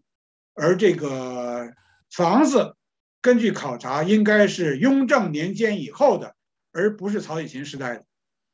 是所以呢，就是几个理由否定了这个跟曹雪芹有关。这个然后这个俞平伯看了。吴呃吴世昌的这篇报告以后，吴世俞平伯在后面写了一个辅言，就是说我完全同意吴世昌同志的意见，这个房子如果需要拆，可以拆，呃，照片保留就可以了，不妨碍，就没有必要保留这个，跟曹雪芹无关。可是呢，这个呃，下面呢这个这张照片呢，就是当时墙上的一小块文字的一部分。这个文字的一部分，偏偏就是这个几个字，跟曹雪芹稍微有一点关系。什么关系呢？我们讲过，一九七二年和七三年的时候吧，七二年或者七三年的时候，曾经这个周汝昌和吴吴文玉等人一起去访问一个老头儿，这老头叫张家鼎吧。一个香山呃附近的居民的老头，六十多岁。这个老头呢，他们家从他父亲那儿听来有关曹雪芹的传说，传说里边曾经有一句说曹雪芹的一个朋友叫鄂比，鄂就是可能就是念就念敖比，就是鄂就是湖北省那个鄂，啊，送给曹雪芹一副对联儿，当时那个传说里边就写讲的这副对联儿，这副对联儿呢跟现在墙上的这这几个字稍微差两三个字，但是呢非常接近。这对联写的就是“远富近贫，以礼相交，天下少；疏亲慢友，因财而散，世间多。”真不错。你看这个，要我说，你看后边“真不错”这仨字是凑这个菱形啊，就太土了，就是不可能是曹雪芹这么文雅的一个人。这个呃，前面的这个对联，唯有这个对联是唯一可以把这个墙上的字跟曹雪芹扯到一起的一点关系。呃，这个可是这个这个问题就在于这个当年的这个张张家鼎这个老人讲的那个。这个传说是不是可信？能不能根据他那个传说，又由由此来判断曹雪芹？但是呢，我相信，我比较相信的，就更多的红学家的判断，就是说，这个呃对联和那个对上了，和当时的传说对上了，只可以说明在香山地区确实流传着这么一副对联。而这个，而不能证明这个对联就是跟曹从曹雪芹那儿来的，而且呢，这个呃林东海先生说呢，他的判断呢，就认为，如果这个对联如果你自己作为一种呃呃自己的警策，或者作为自己的座右铭还可以，你把这个对联送给曹雪芹，作为一个朋友送给曹雪芹。如果说我把这个写一个对这个对联送给送给一个朋友。那你说这个朋友是疏亲慢友，因财而散世间多，那是不是等于是损这个朋友？说这个朋友不愿意，朋友就就这个，如果朋友之间互相这么送这个对联，是会影响而影这互朋友之间的关系的，而不是促进朋友之间的关系。所以呢，这个我我也同意这个这个，而且这个从这个房子年代来说，从这个还有人人研究呢。当时这个房子里边呢，当时这个建瑞营是非常热闹的一个营房，有有有当兵的，还有当兵的家属，是超过一万人住在这个附近，不可能是曹雪芹的那个生平的有关的诗里边所写的。这是一个寂寞西郊人道罕，是非常荒凉、非常寂静的一个环境，这个是对不上的。而且这个从这个建筑学的角度来讲。建筑考古的角度来讲，这个房子，这个建瑞营的呃建立，呃，也应该在曹雪芹之后。还有这个这个墙上写的这个，嗯，有一个年代的鼠年，也是应该曹雪芹之后，而不是曹雪芹，呃的时候。这个，但是这个，当时多数的红学家都认为这不是跟曹雪芹无关。呃，那么这个我们这个这个事情是怎么？现在就是现在的曹雪芹纪念馆这件事情怎么一弄假成真，怎么办成了的呢？就是因为胡德平一个人。胡德平是我们北大校友，是一九六几年的这个历史系的校友，他是党史专业的。他当时呢，呃，他在文革后期，他是在这个历史博物馆工作，他是历史博物馆的一个工作人员。而胡德平是在一九七九年或者八零年第一次到舒承勋，哦，我这儿稍微忘了一下，就是舒承勋在这个多数人都认为他那是假的以后呢，跟曹雪芹无关，他就把他们家布置成了一个展览室，他就把他的那个虽然他那个墙上的那个已经被接走了，呃，刚才我看的那个那张照片就是这个一个接下来的一个原物的照片，被这北京市文物工作队接走了。他只剩了一个没有字的墙，然后他就把当时他外甥拍的一些照片贴在墙上，就是他把他家变办成了一个展览室。那么从这个呃七一年、七二年到这个七九年之间，他呢就是让很多人到他们家来看，因为他们家这个位置呢，所谓这个白呃正白旗这个位置呢，是在这个呃卧佛寺，北京的香山卧佛寺和香山植物园之间，就是去植物园也好，去卧佛寺也好，很容易走几步就到他们家了。所以呢，他就大概有上万人到他们家来参观过，就是北京市民呐，或者什么，呃，到来游玩的香山的人到他们家来参观过，他就有了一定的影响。那么就有一些其他的对这个词感兴趣的人，呃，包括我后来要提到的这个书香，呃的的那个主人也到他这来看过。那么胡德平就是在一九七九年有一天和他的一些北大的校友。当时他已经毕业了，在香山玩的时候，偶遇到了这个呃舒成勋的家。这个这个别人一听一听这舒成勋讲就完了，只有胡德平听舒成勋讲了以后非常感兴趣。那么胡德平上午听他讲完了，中午可能到外边吃了个饭，下午他又回来了，就请这个舒成勋接着讲。舒成勋遇到的。吴文玉是他的第一个贵人，他遇到的胡德平是他的第二个贵人。这个，这个，呃，吴文玉在开始的时候是非常相信他这个是真的的，但是吴文玉在他临死之前他已经不相信了。有一次在七九年的年，大概还是年初的时候，这个吴哦，吴文玉接待上海的一个画家，这画家叫戴敦邦，就专门画。《红楼梦》画的插图的，这个带带着戴敦邦去到了这曹雪芹故居门口，所谓故居啊，这个吴文玉就跟这个戴敦邦说：“说你进去看吧，说你因为你是画家，你需要这个形象的东西，你进去看吧。我是不进去的，我就在门口等你。”当时是寒风很冷，这个吴文玉在门口坐着等着这个呃戴敦邦，他不进去。就是吴文玉在他的晚年，最后临死之前，已经不承认这个跟曹雪芹有关了。可是胡德平恰恰在吴文玉刚刚死的时候，胡德平成为他的接班人。胡德平人非常感兴趣，认为这是真的。胡德平就敢展开了他的后半生的研究，把后半生投身到曹雪芹的事业里来。而胡德平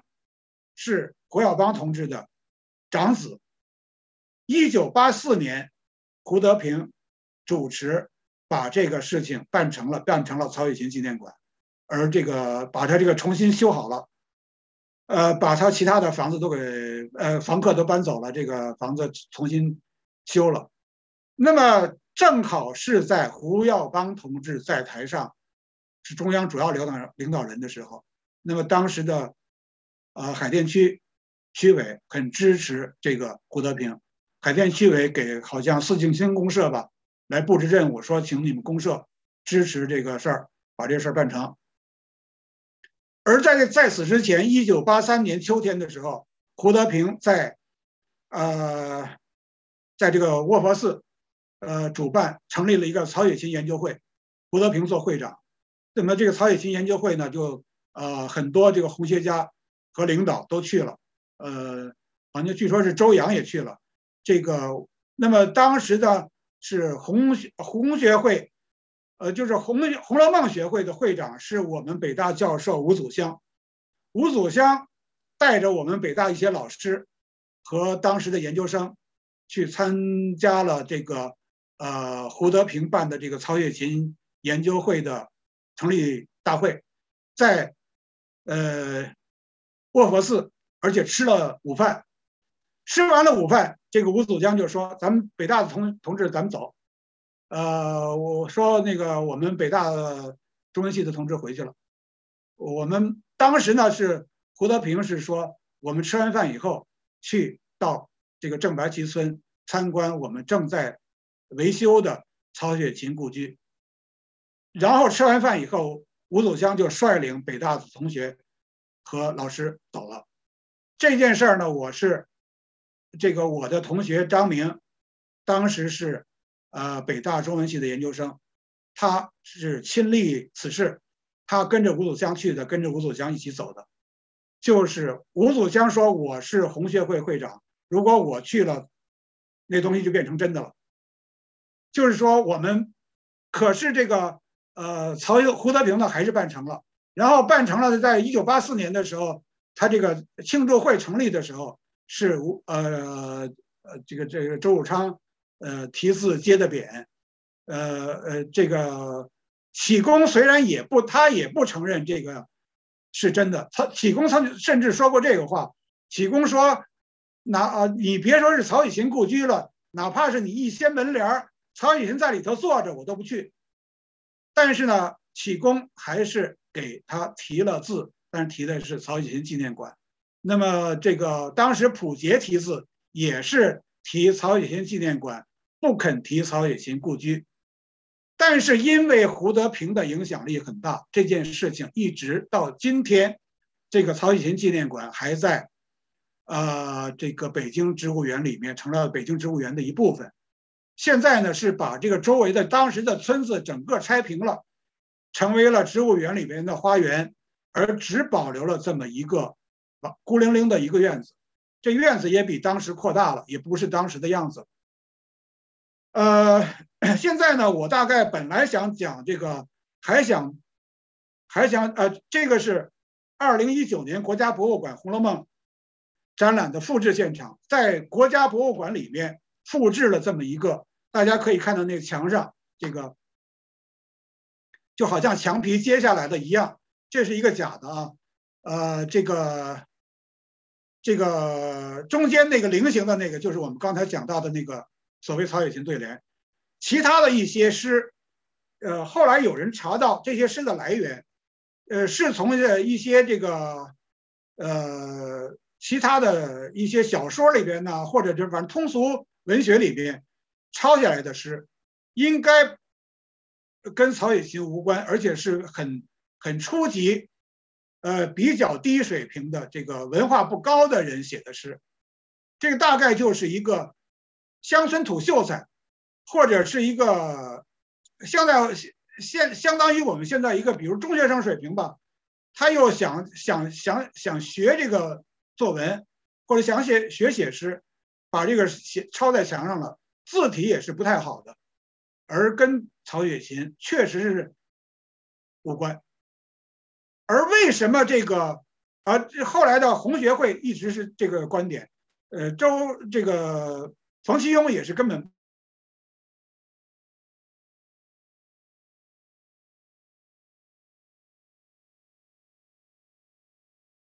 他那个冯其庸曾经在这个参加，冯其庸曾经在这个呃山上写文章的呃，就是写这个北京市委写作组的这个《红楼梦》文章。说起来，这也是有点这个，呃，当时的遵命文学啊，就是说是按照当时那个《红楼梦》热的那口径来写的。当时红楼呃红冯其庸还不是红学家的时候，冯其庸从山上下来去那个这个房子里面去看过，也认为跟曹雪芹无关。然后以后呢，这个红学的正统派官方都不承认他，但是为什么到了一九二零一九年？他进了红国家博物馆，进了国家级殿堂，登堂入室，好像是真的了呢。因为这个时候，冯其庸已经去世了。因为这个时候，呃，所研究曹雪芹最有权威的人，已经变成了胡德平。那么胡德平呢，当时能够办成那件事，是因为胡德呃，是因为胡耀邦在，是。还是还没有下台，还是中央主要领导。那么，在这个，呃，等其他的比较权威的红学家都去世以后，李希凡是二零一二二二零一八年去世的，洪冯其庸是在二零一七年去世的，周汝昌是在二零一二年去世的。他们都去世了以后，就这个呃胡胡德平说了算了，所以呢，他这件事情才进到国家博物馆，能够再做一个复制的现场。本来我还想准备讲一讲这个镜本问题，现在呢，呃，我因为时间不够呢，我就不提这个镜本了，咱们就快速过一下。这个镜本是南京的，呃，一个藏本，是所有人都没有见过这个藏本，而只有一个人叫毛国尧，他说他是在这个静家姓静的这个静英坤他们家，在一九五九年看到了这个有一个古抄本，他呢抄下了其中的一百五十条批语，而这个呃后来呢这个再找这个本子就没有了。也任没有任何人见过这个本子，除了毛国尧以外。那么于平伯呢比较相信这个。呃，这个本子在后后后来呢，大概呃也是很难证明它是真的。呃，其他的关于曹雪芹的真真假假，还有他的两幅曹雪芹小像，呃，现在可以判断都是假的。这些故事我们没有时间讲了。我们只好呢，呃，大家如果呃将来看我的书，应该在我的书里边，有人还认为这个这个判断这个化为假的过程，就像福尔摩斯的探案一样的有趣。呃，我们因这个以后或者看我的书再看了。呃，还有一个呢，就是所谓曹雪芹书香问题。这个书香呢，就是左边这两个书的箱子，有人。判断这个是跟曹雪芹有关，大概大概这两个箱子是乾隆年间留下来的木器家具，但是跟曹雪芹有没有关呢？还很难呃确实的证明。那么这个这两个箱子是是在二零一六年归于曹雪芹学会收藏，这个学会就是我们看这个个子比较矮的这位。长得很像胡耀邦，就是胡德平先生，就是他接受这两个这个书箱归他们这个曹雪芹研究会收藏的这个收藏仪式上的照片。呃，后来还有一件发生了呢，就是在九十年代的时候，在通县张家湾，呃，发现了一个所谓曹雪芹墓石，本来叫墓碑，但是呢，后来怎么看这个也不像碑。就是大家看这块石头啊，上面刻了歪歪扭扭、很粗糙的刻了这么几个字：“曹公会瞻墓。”然后这个“墓”字呢，刻在了最下边，已经没有埋的余地，就不可能是个碑。后来这个主张为真的人只好管它改名叫曹雪芹墓石。这个冯其庸先生力主。这块石头是真的。这个冯其右边呢是这一个关于这块墓石的拓片，就是用宣纸蒙在上面，用墨来拓的这个字。然后冯其庸先生密密麻麻的多次题字，用墨笔、用朱笔多次题字题诗，来高度评价这个呃这块石头。我们可以说，冯兴冯先生这个字，他他除了是红学家，他也是书法家；他除了是教授学者，他也是书法家，他也是画家，他是多才多艺的一个学者。那么他高度评价这块，他这个字确实不错。他的这个呃，但是呢，这个这块石头还是很难证明是真正的曹雪芹的墓里面的石头。那么原因我就不讲了，也今天也来不及讲了。呃，我要讲一点什么呢？就是这个冯先生最后在退休以后，一九九六年他七十二岁的时候，从呃这个中国艺术研究院退休。退休以后呢，他搬家到张家湾，就是通县张家湾，在通县张家湾建了一个小楼，这个楼叫瓜饭楼，就是他的这个。书斋一样的这么一个名字吧，他，呃，这个张家湾就成为了他的，呃，这个安身之地。我觉得呢这件事儿做的不太好，呃，就是既然是呃冯先生高度肯定的这个曹雪芹墓石。那么，这对于张家湾的这个镇政府是很有利的，它可以开展旅游，它可以增加它的文化，呃，这个这这种涵养。但是，这个冯先生到那儿去安家，冯先生最后的二十一年都是在这个张家湾度过的，就有点不合适了。在我看来啊，这就有点这叫做瓜田纳履，李下整官，你没关系。也被人说成有关系了，就是说你是不是有些有些什么呃这个呃台下的这种交易，这就有人这么质疑，但是呢，我并不认为这种质疑是有很有道理、很有根据的，可能有道理，但是他没有根据。但是呢，这个这么事这事儿这么办，就让人把这个事质疑呢容易给落实了，呃。这个是这个呃呃这个这个冯先生呢是我们班同学的这个有的同学的这个老师啊，但是我这有点不敬。但是呢，冯先生也是也我跟冯先生在生他生前我也认识，但是呢，这是我咱们作为这个呃公平的呃来讲吧，我觉得这有点这个对冯先生不利。嗯，他不应该去到那儿去安家去。呃，北京城那么大，到哪儿不能安家呀？呃，现在我今天就讲到这儿吧，看大家有什么呃问题。这个就是关于这个呃曹雪芹的真真假假的，大概还有一些问题，我们就只能够呃举例讲几个问题。呃，其他的呢，到我的书里面还可以看，然后或者是将来我们再有机会再讲，或者大家有什么问题，现在还有几分钟。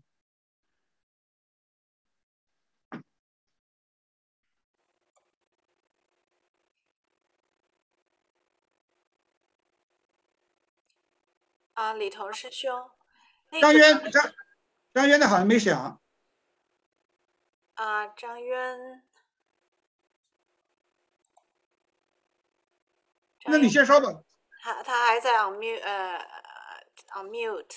啊，我就是说曹呃曹雪芹那个他最后写书，您说他是在这个就是香山的正白旗的那个那个地方是吗？那个正白旗不是，他应该是在香山，但不一定是正白旗那个地方。哦，不，那个地方，哦，就是说他那个房子，现在，呃，几乎可以说肯定跟曹雪芹无关。但是曹雪芹呢，呃，应该是在香山附近那一带也不太远的某个房子，也许现在已经不存在了的房子里面写的书。哦，因为我记得我看过，不知道是哪儿说的，他当时是。呃，在属于郑白旗的这个军营那个附近，那就是说他们家是不是还还是这个跟跟这个军营有什么关系？是不是他父亲呃是属于这个旗人呢，还是什么？有这么一说吗？应该是说呀，那个房子本身就是说正白旗三十九号这个房子本身是跟军营有关系的，但是曹雪芹没有其他的材料证明曹雪芹跟军营有关系。但是呢，有有记载，就是说曹雪芹应该是在香山附近。他说“寂寞西郊人道海”，呃，还有些什么山呐这种，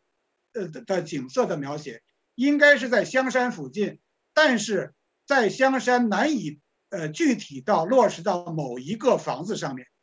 这个房子呢，因为它是军营，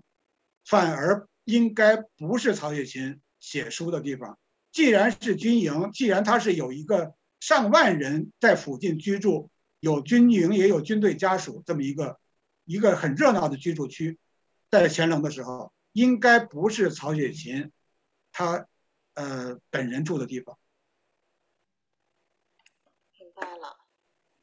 也证实不了。可以说这个房子没有任何的根据证明能够他跟曹雪芹有关，只是别人的联想。而这个，因为胡德平力主他，是也就建成了这个博物馆一样的这个曹雪芹故呃纪念馆。这个纪念馆已经存在三十多年了，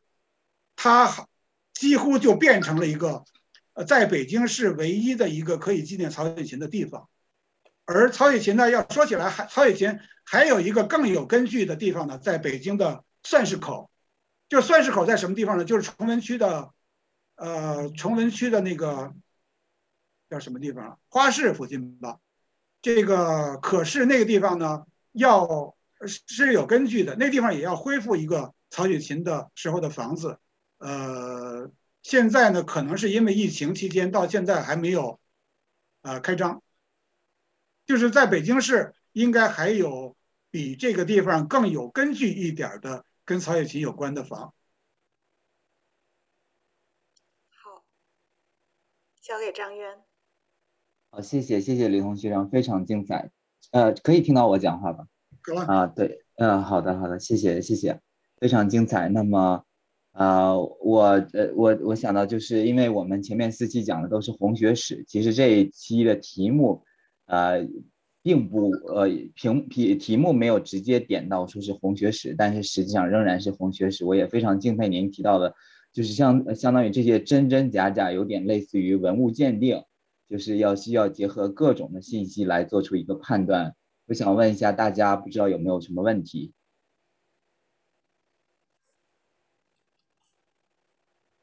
我们可以发在聊天框里，也可以直接打开麦克来说。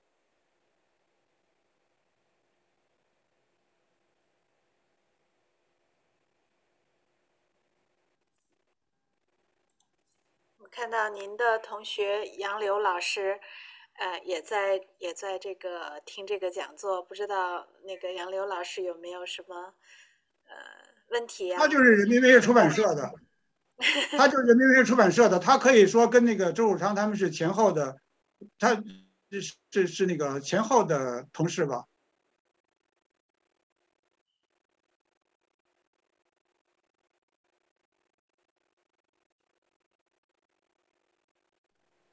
那我先问一个问题吧。其实我想到的是这样子，就是您在写作的时候，就比如说您提到说，嗯，就是考证。呃，李希凡见到江青的时间，第一次见到的时间，比如说是考证到前后不差一两天，就是像这些考证的话，是就我我比较呃，我比较好奇的就是这样的这这样一些文字工作，这样的一些查证的这样一些工作是怎么做到怎么做的？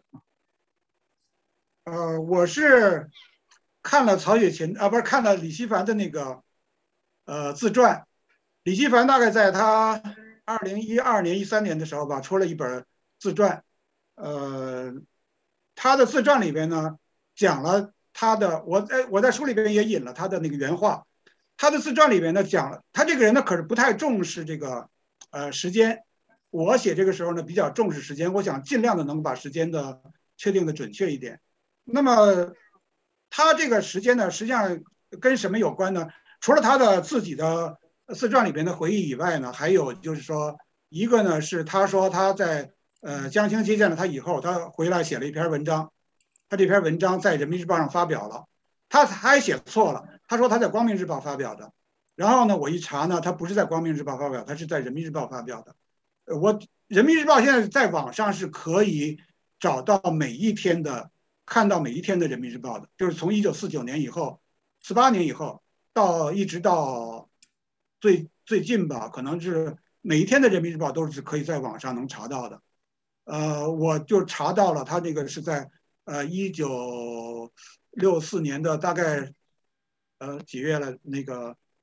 呃七月七月初，在人民日报发表那篇文章。然后呢，还有一些其他的根据呢，就是当时的其他的文字里边记录的那次的京剧汇演。每一哪一天举行的什么演出，然后哪一天江青和总理召开的讨论会，这个这个记录呃都可以查到，所以呢这样呢就可以判断这个江青接见李希凡的时候呢是在哪一天之后哪一天之前，然后这样逐渐判断呢，我想应该就是呃差不多。后来上海有一个上海的人，大概参参参加过上海的什么。呃，那种写作组的人也在说李希凡的什么时候，他那说的那个好像就更更不对了。呃，但是然后李希凡呢又在这个之后，在他参加四清之前，呃，去第二次见江青，我就考证了那个在应该是八月上旬，八月五六号的时候吧，呃，可能这两个之间相差一个多月，应该这个我这个时间应该是比较准确的，就是说，呃，搜集嗯不同的来源的信息给对在一起了。好，谢谢谢谢，因为呃。因为比如说我我想到的例子就是，比如说疫情期间或者是其他期间，就会有各种各样的假消息。我觉得就是，尤其是考证几十年前两个人见面的时间这样的一些信息的话，可能需要很多很多不同的材料的交叉的印证，以及就是类似于推理的一些能力。所以我觉得您这个书书的话，其实不光是涉及到一些一些给大家一些，比如说是知识上的一些。启发吧，但是我觉得就是可能准备工作，包括这些，呃，这些就是说验证这些信息、考证这些信息，也是做了很大的工作的。谢谢。大家还有其他什么问题吗？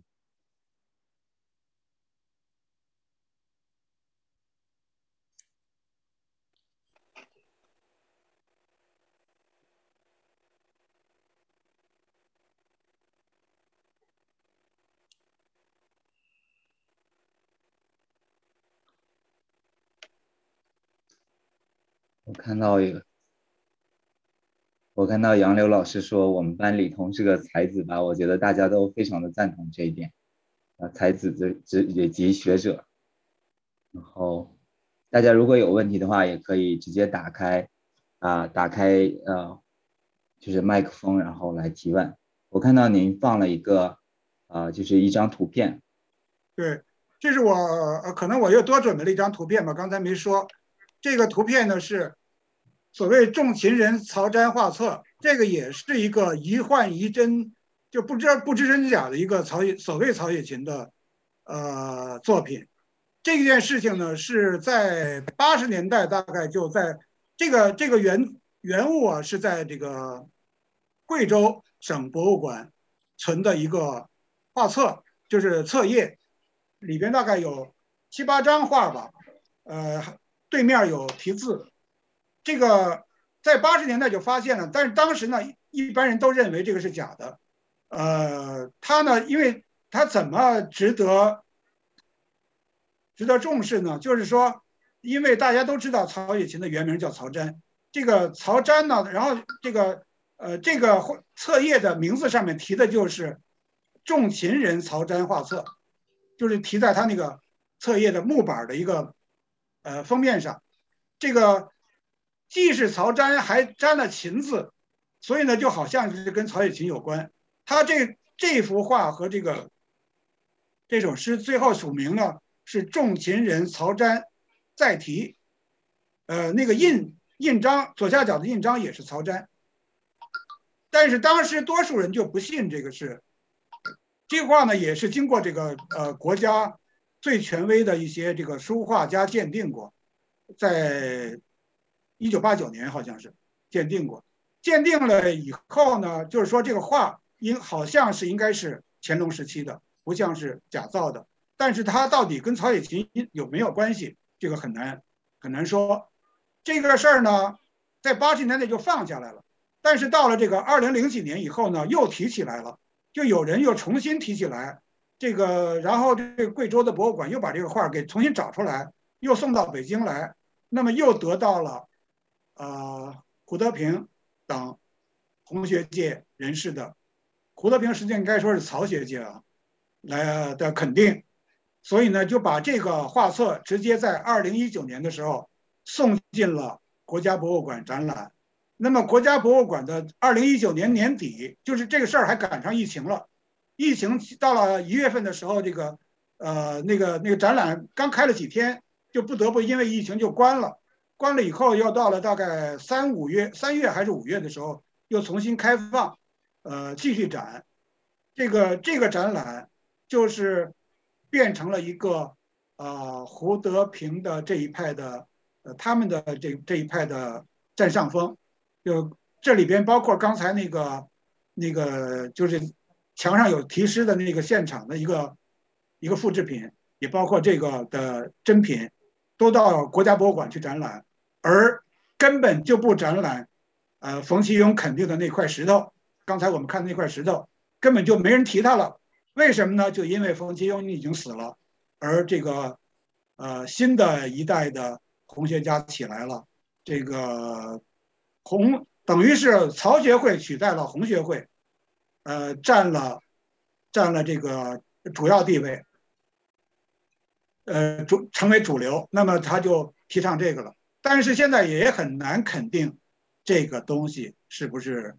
真的跟曹雪芹有关。如果是有关的话，这右边这个呃画的很草的这个西瓜也是曹雪芹画的，所谓。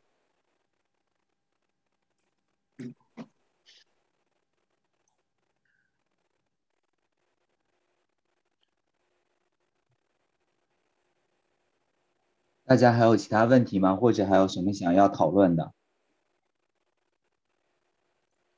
嗯，李同呃，李同学长，这个里边这个高老师也是您的同班同学吗？上面评价说童哥精神。高呃，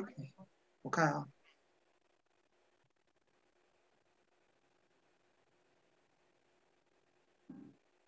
对对是，他在香港。啊，有幸啊，有这么多七七级的学长来，呃，参加这个书香阁的讲座，真的是很荣幸。那要是，哎，要是没有问题的话，那咱们今天就到这里。嗯，好的，好的，好的。谢谢大家。嗯，好，谢谢，谢谢，谢。非常谢谢李同学长，或者我您是否可以就用快速的用呃一分钟的时间介绍一下接下来的两期？呃，就是刚才您提到过，但是我想，我现在我我现在还呃已经讲了五次了，我还想再呃，既然讲就讲完吧，那个再讲两次。呃，那么第六次呢，我的想讲的题目是呃关于红学的派系之争。就是呃，关于红学里面大家都知道的这个，呃，有有有有有于于平伯派、周汝昌派、呃冯其庸派这些派派系之间是究竟是怎么来的？他们主要的分歧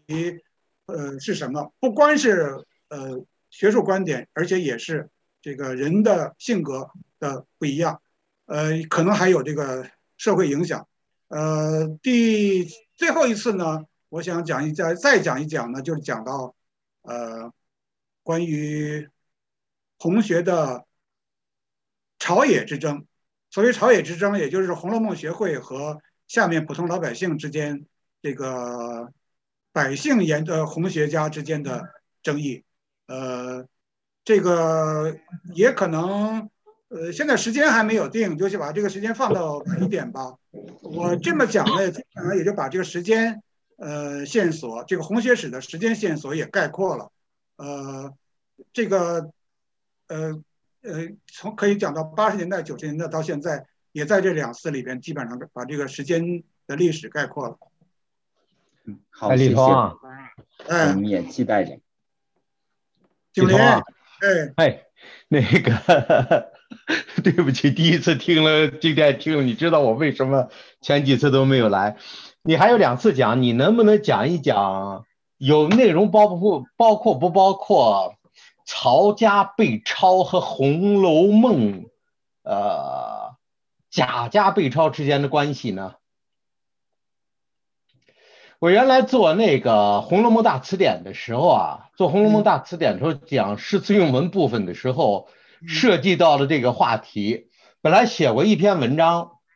写过一篇文章的意思，老冯的观点呢是向左，所以一直没有拿出来。到后来出国以后呢，大概写了有差不多两万字吧，那个后来就给丢掉了。出国以后丢掉了，因为跟老冯不一样啊的观点啊，是不是跟你说跟冯先生不一样是吧？对呀，因为那《红楼梦大词典》就是李克凡和冯先生那个主编的，嗯。我也有一个呃论文写了，我写了两篇论文，跟冯先生的那个论庚辰本不一样，观点不一样，但是呢当时就不敢发，就一直压到今天也没发。但是现在呢，我也不必发了吧？但是有人说过这个观点，冯先生自己也有点改变他的观点了，所以呢，冯先生去现在冯先生去世了，因为那个我太太是冯先生的弟子，所以呢是要特别的小心。你是冯先生的女婿是吧？就就是 那个这个事情呢，冯先生去世了，我们在海外还不能说吗？所以呢，请你讲，就是这是你的感悟。下次咱们留一段时间你讲，好不好？哎，我不，我我我都是当时你想。我下次呢，正好我下次要讲红学界里边的派系，这派系呢就有派系之争，就有呃冯先生和周汝昌的之之争。我讲之争的时候，给你留半个小时，你。哎，李彤，我不要不要不要，那个我自己呢，就当年是也是著书都为道良谋吧。是接了那个冯先生的《红楼梦大词典》的诗词用文部分，呃，给编写了。编写之后呢，因为刚当时写完了以后，是我是几本那个《红楼梦》比照着读的，比照读的，读完以后呢，就写发现了一些小问题。那当时呢，那个就写了一篇文章。因为我知道红楼梦那个冯先生的对，如果跟他的观点相左呢，可能会有一些麻烦，所以我就压着，一直压着，压着，压着放到那儿。呃，稿子写完定稿以后，我没有拿出去，就一直留着，一直留着呢，就没有没有发，没有。真的，你讲一讲。哎，我不，我不讲了。那个现在都已经忘了当时写的什么东西，还是听你讲吧。要讲讲讲讲这个的话，听你讲。你看我讲的吧，几乎都我我很少是真的红学问题，都都是这个红学外围的问题，或者红学家之间的有有些什么红，像老叶说的红外线。好，下次再听你讲吧。嗯，这个王老师是在渥太华。能听见王老师的声音。同学，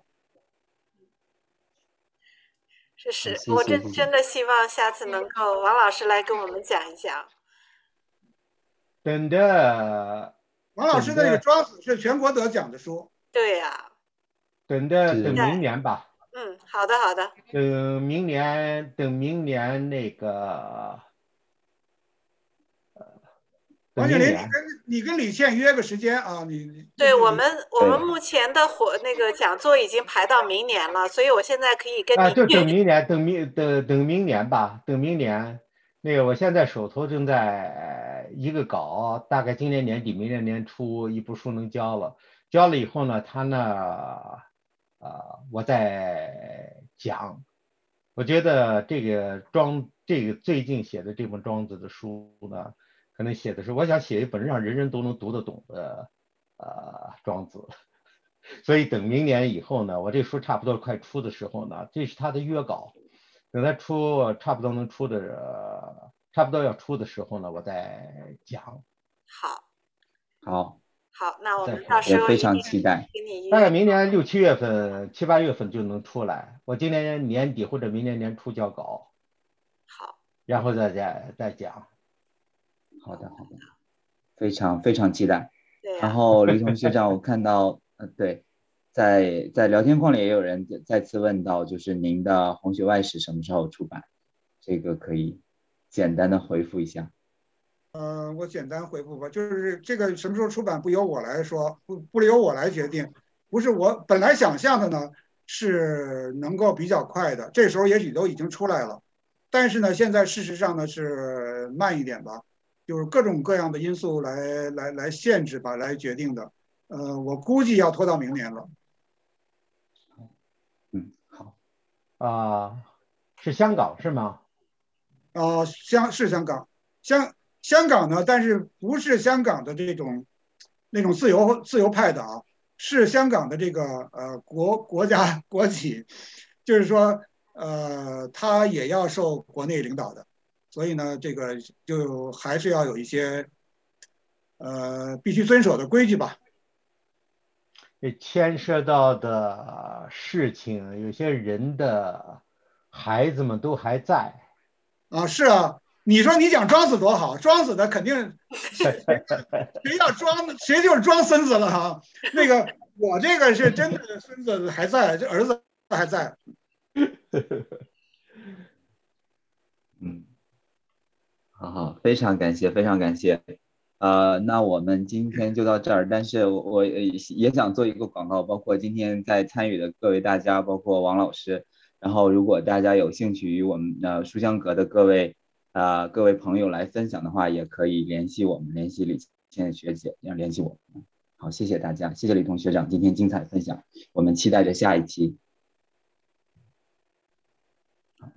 好，谢谢大家。